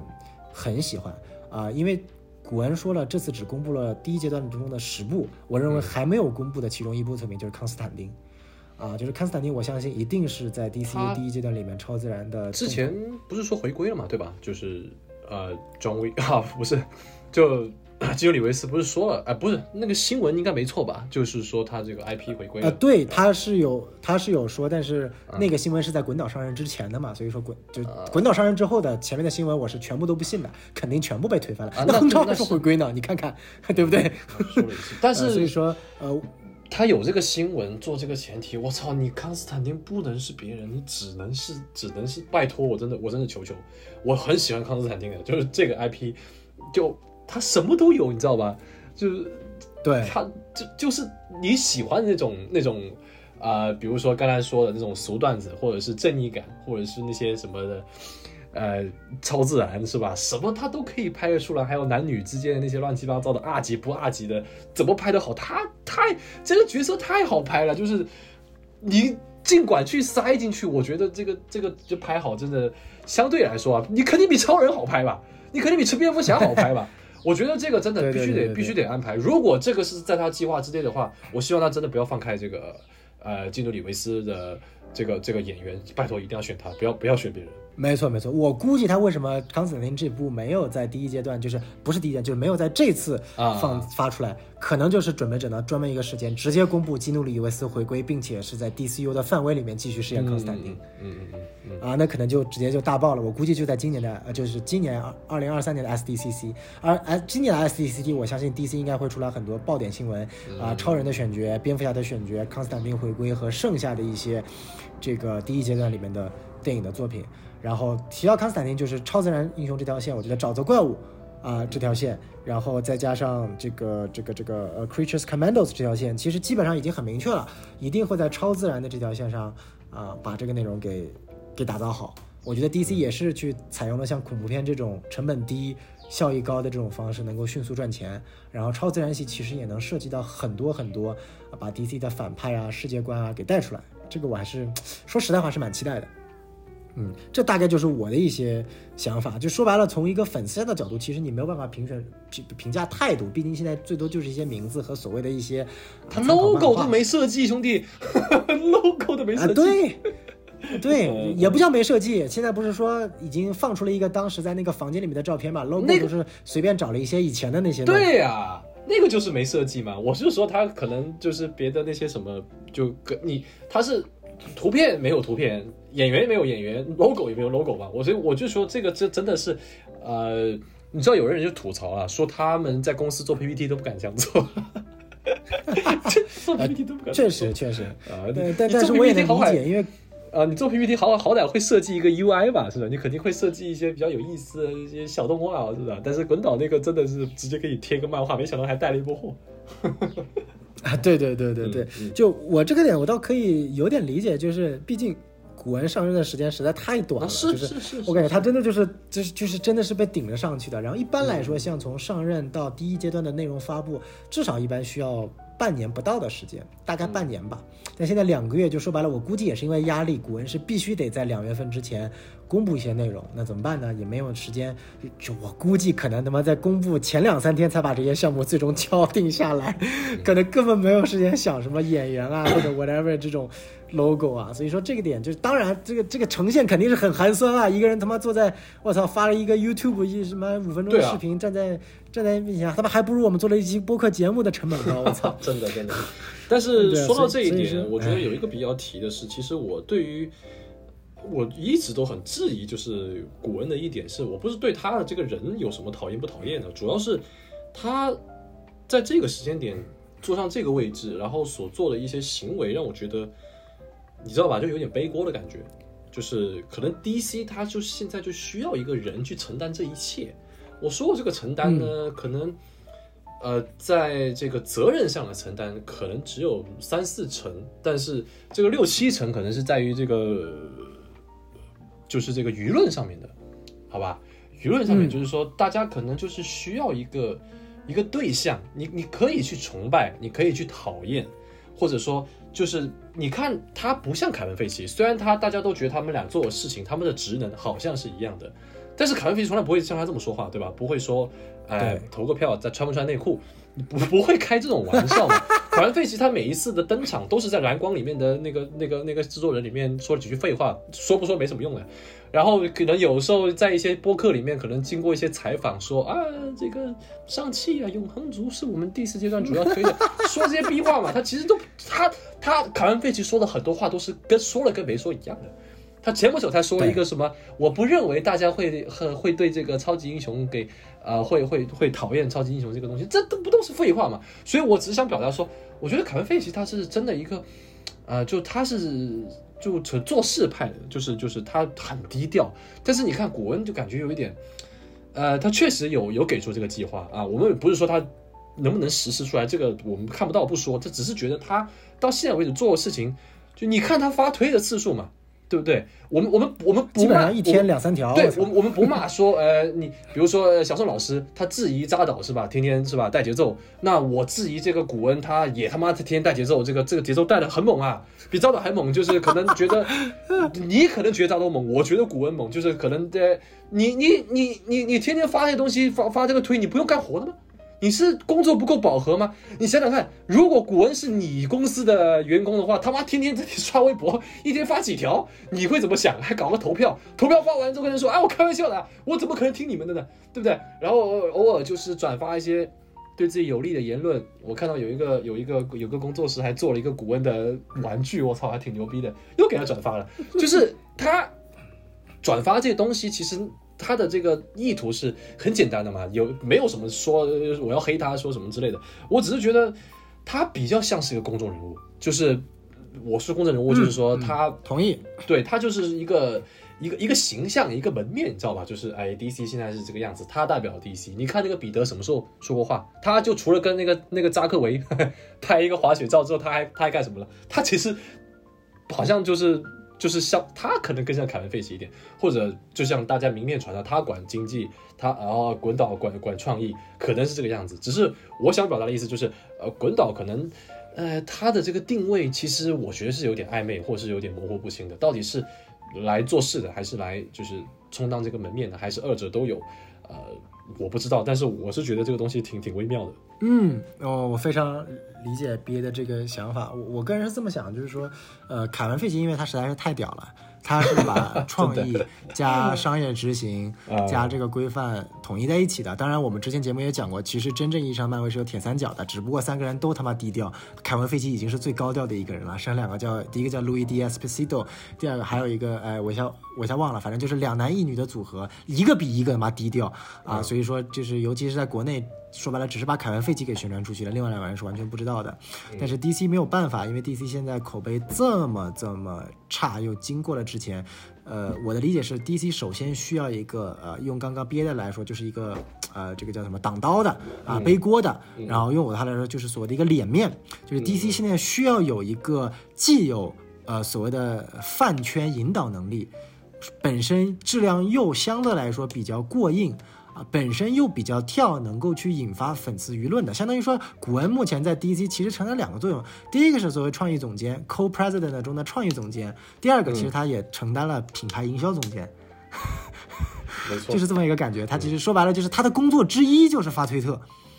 发推特已经是他 的工作之一了，他必须通过不断的发推特，让很多的路人和粉丝不断的保持在 DC 最难的一段时间，不断的保持对于 DC 的一些呃关注，所以他会发一些乱七八糟、容易引起争议的一些。啊，内容，比如说像刚刚提的这个超人要不要穿红裤子呀？比如说经常回复一些粉丝的言论啊啊，前两天就特别搞笑嘛，就是已经一月三十号了，有人问你之前不是说两月一号之前必须会公布吗？请问你他妈没时间了，你在哪公布？他说我一月三十一号一定会公布的。那个人很兴奋，就问他是在哪，然后他来了一句 Only Fans，啊，就是这种东西就啊，真的吗？那个那个那个 就很很他妈有毒，你知道吗？所以说，呃，对于古恩来说，我觉得最大的呃。问题就在于，嗯，他承担了太多的公众形象，那么背后的商业价值的体现呢，就交给 Peter Safran。那 Peter Safran 说白了，呃，从他之前的一些制片的经验来说，还是一个比较牛逼的，能够控制成本去达到盈利的一个导演的，呃，制片的。但是他能否在 DCU 这样的一个呃非 B 级片，而是一个准商业大片，不就是纯商业大片的一个呃地方，做到一个合理的代替凯文·费奇的功效？嗯，我觉得是呃。有点难说的。然后我觉得其实还有隐形的第三人，就是所谓真正意义上的角色的统一总监，就是格兰特·莫里森。就是其实我挺震惊的，这次十部公布的作品有将近四五部都跟格兰特·莫里森有关，要么是他直接写的，要么是他参考的，要么是他复兴的角色，都跟格兰特·莫里森有关。所以我严重觉得，就是说这次的影视部门是吸取了之前啊杰夫·琼斯和扎导的这种不和，真正意义上把从一开头。就把啊 DC 的漫画角色隐性的带到呃管理层的人员之一，所以说其实 DC 现在的铁三角，我认为是呃 James Gunn、Peter Safran 和格兰特·莫里森三个人一同在去推整个 DCU 的发展，并且是所有跨平台的，从动画到电影到电视到游戏。啊，我觉得刚才这么一聊吧，就是滚导他的计划，如果让我说最客观、最正面的一点就是。他让就是这几个领域，呃，电影、电视，啊，游戏、二次元这四个领域全部都给绑定起来。这个说真的，虽然我觉得是晚了吧，但是这确实是一个正确的信号。对，就是我我一直都说了，做任何事情，特别是这种大公司，你必须得有个规划。啊，不，你就算你现在不是扎导了，呃，你换成其他人无所谓。但是如果呃，对于粉丝来说，我先不说我那个时候还是不是粉丝吧，但是对于那个时候的 DC 粉丝来说，这个其实是一个负责任的行为，好吧？那这个我这个我觉得没有问题。嗯，没错没错。所以说，这个对于我们来说的话，其实真的 DC 这样的一个内容想要去做，真的是 任重而道远，不是一个非常嗯简单的事情。嗯，哎呀，今天我们也扯了这么多，从这个漫威的黑豹二吐槽到整个 DC 的一个相对来说有期待但也比较悲观的言论，可以看到啊，就是现在整个超英市场都属于渐进萎靡的一个情况。是否能够在二零二三年，就像春节档给中国电影带来的一丝新的希望一样，二零二三年也能够让超级英雄电影给中国呃给给给整个市场带来新的希望呢？因为今年的电影真的很多啊，光 DC 就有四部，《蓝甲虫》啊，《沙赞二》呃，这个这个这个呃叫什么《海王二》《闪电侠》全在今年。然后呢，漫威也有好几部，什么我如果我没有记错的话，《惊奇队长二》呃，《蚁人三》嗯。嗯，还还有一部什么来着？还、呃、一堆剧集了，反正至少有 啊，对，还有一堆剧集，对，然后还有还有那个呃，还有蜘蛛侠多元宇宙第二部呢，啊，那个可以，对吧那个可以，嗯，对对对，就是今年的超英内容一定是不会少的啊啊，这个，但是哪年超英内容都不少，但是前几年内容格外差，对对对，就看今年能不能啊力挽狂澜了。嗯所以说，这也是我们今天做这期节目的主要的这个内容。好，那也希望大家能够多多收听我们的节目啊，关注我们的微信公众号 S M F M 二零一六啊，给我们多多的这样评论啊分享，能够让更多的人去呃这个。发表对于 DC 和漫威以及超英的一些啊想法和看法，可以关注啊我们的微信公众号之后呢，添加我们的小助手啊，机器人会把你拉入我们的群聊，跟大家一起思想思索啊，一起这样的一个讨论啊。我们的 BA 也在群聊，如果有特别讨厌 BA 的，也可以进入里面跟 BA 骂啊，我们一定不会拦你的，最多你骂完几句把你踢出去啊。然后 BA 呢，其实也可以呃多多关注他的微博和他的 B 站啊，Barry the Alien 啊。虽然说从引流角度来思考，我们播客并不能给 BA 来引流，还需要 BA 给我们来 引流。没有没有没有太可惜话还是得说，哎，这个话还是得这么说，对吧可？惜，所以说啊，是是这样。那今天的节目就到此为止了，也非常感谢大家，谢谢。多谢，嗯，好，拜拜。拜拜。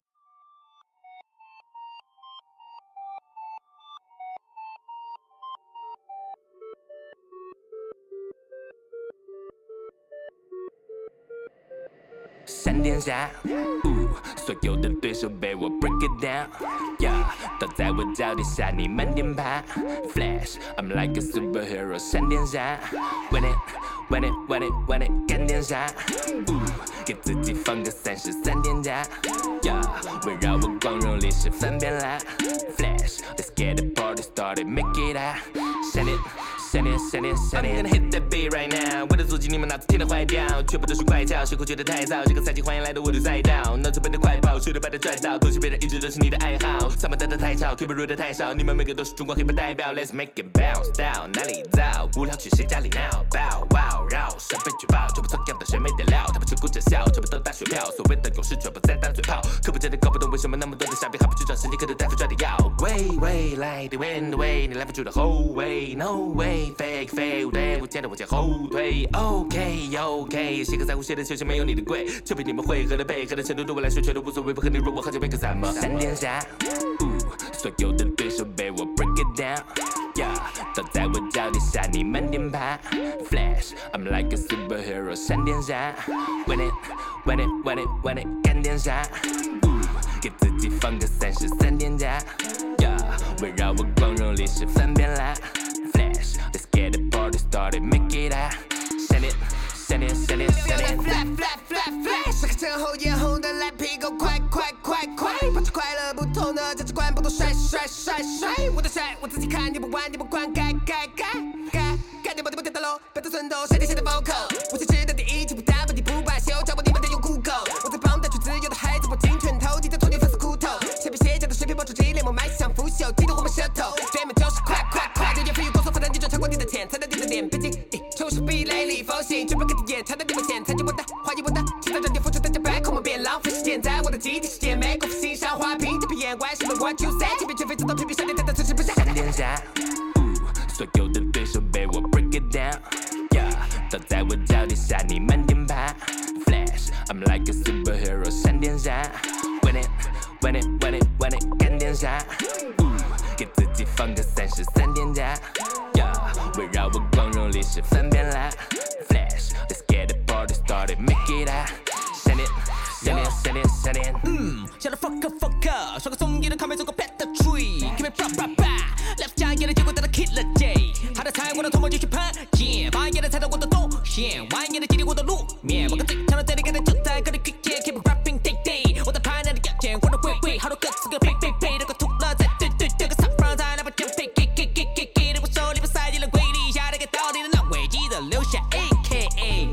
等着你回到电把你的动机注意，归你的归你的 KO 的战役目的，想要能记录我的季后赛的升级，抗你参加的牛逼，别人小比可以，终于到过场场，我不客气，所以想要的随便拿，我我随便加，给我 call me 多变闪电侠。所有的对手被我 break it down，Yeah，倒在我脚底下，你慢点爬。Flash，I'm like a superhero，闪电侠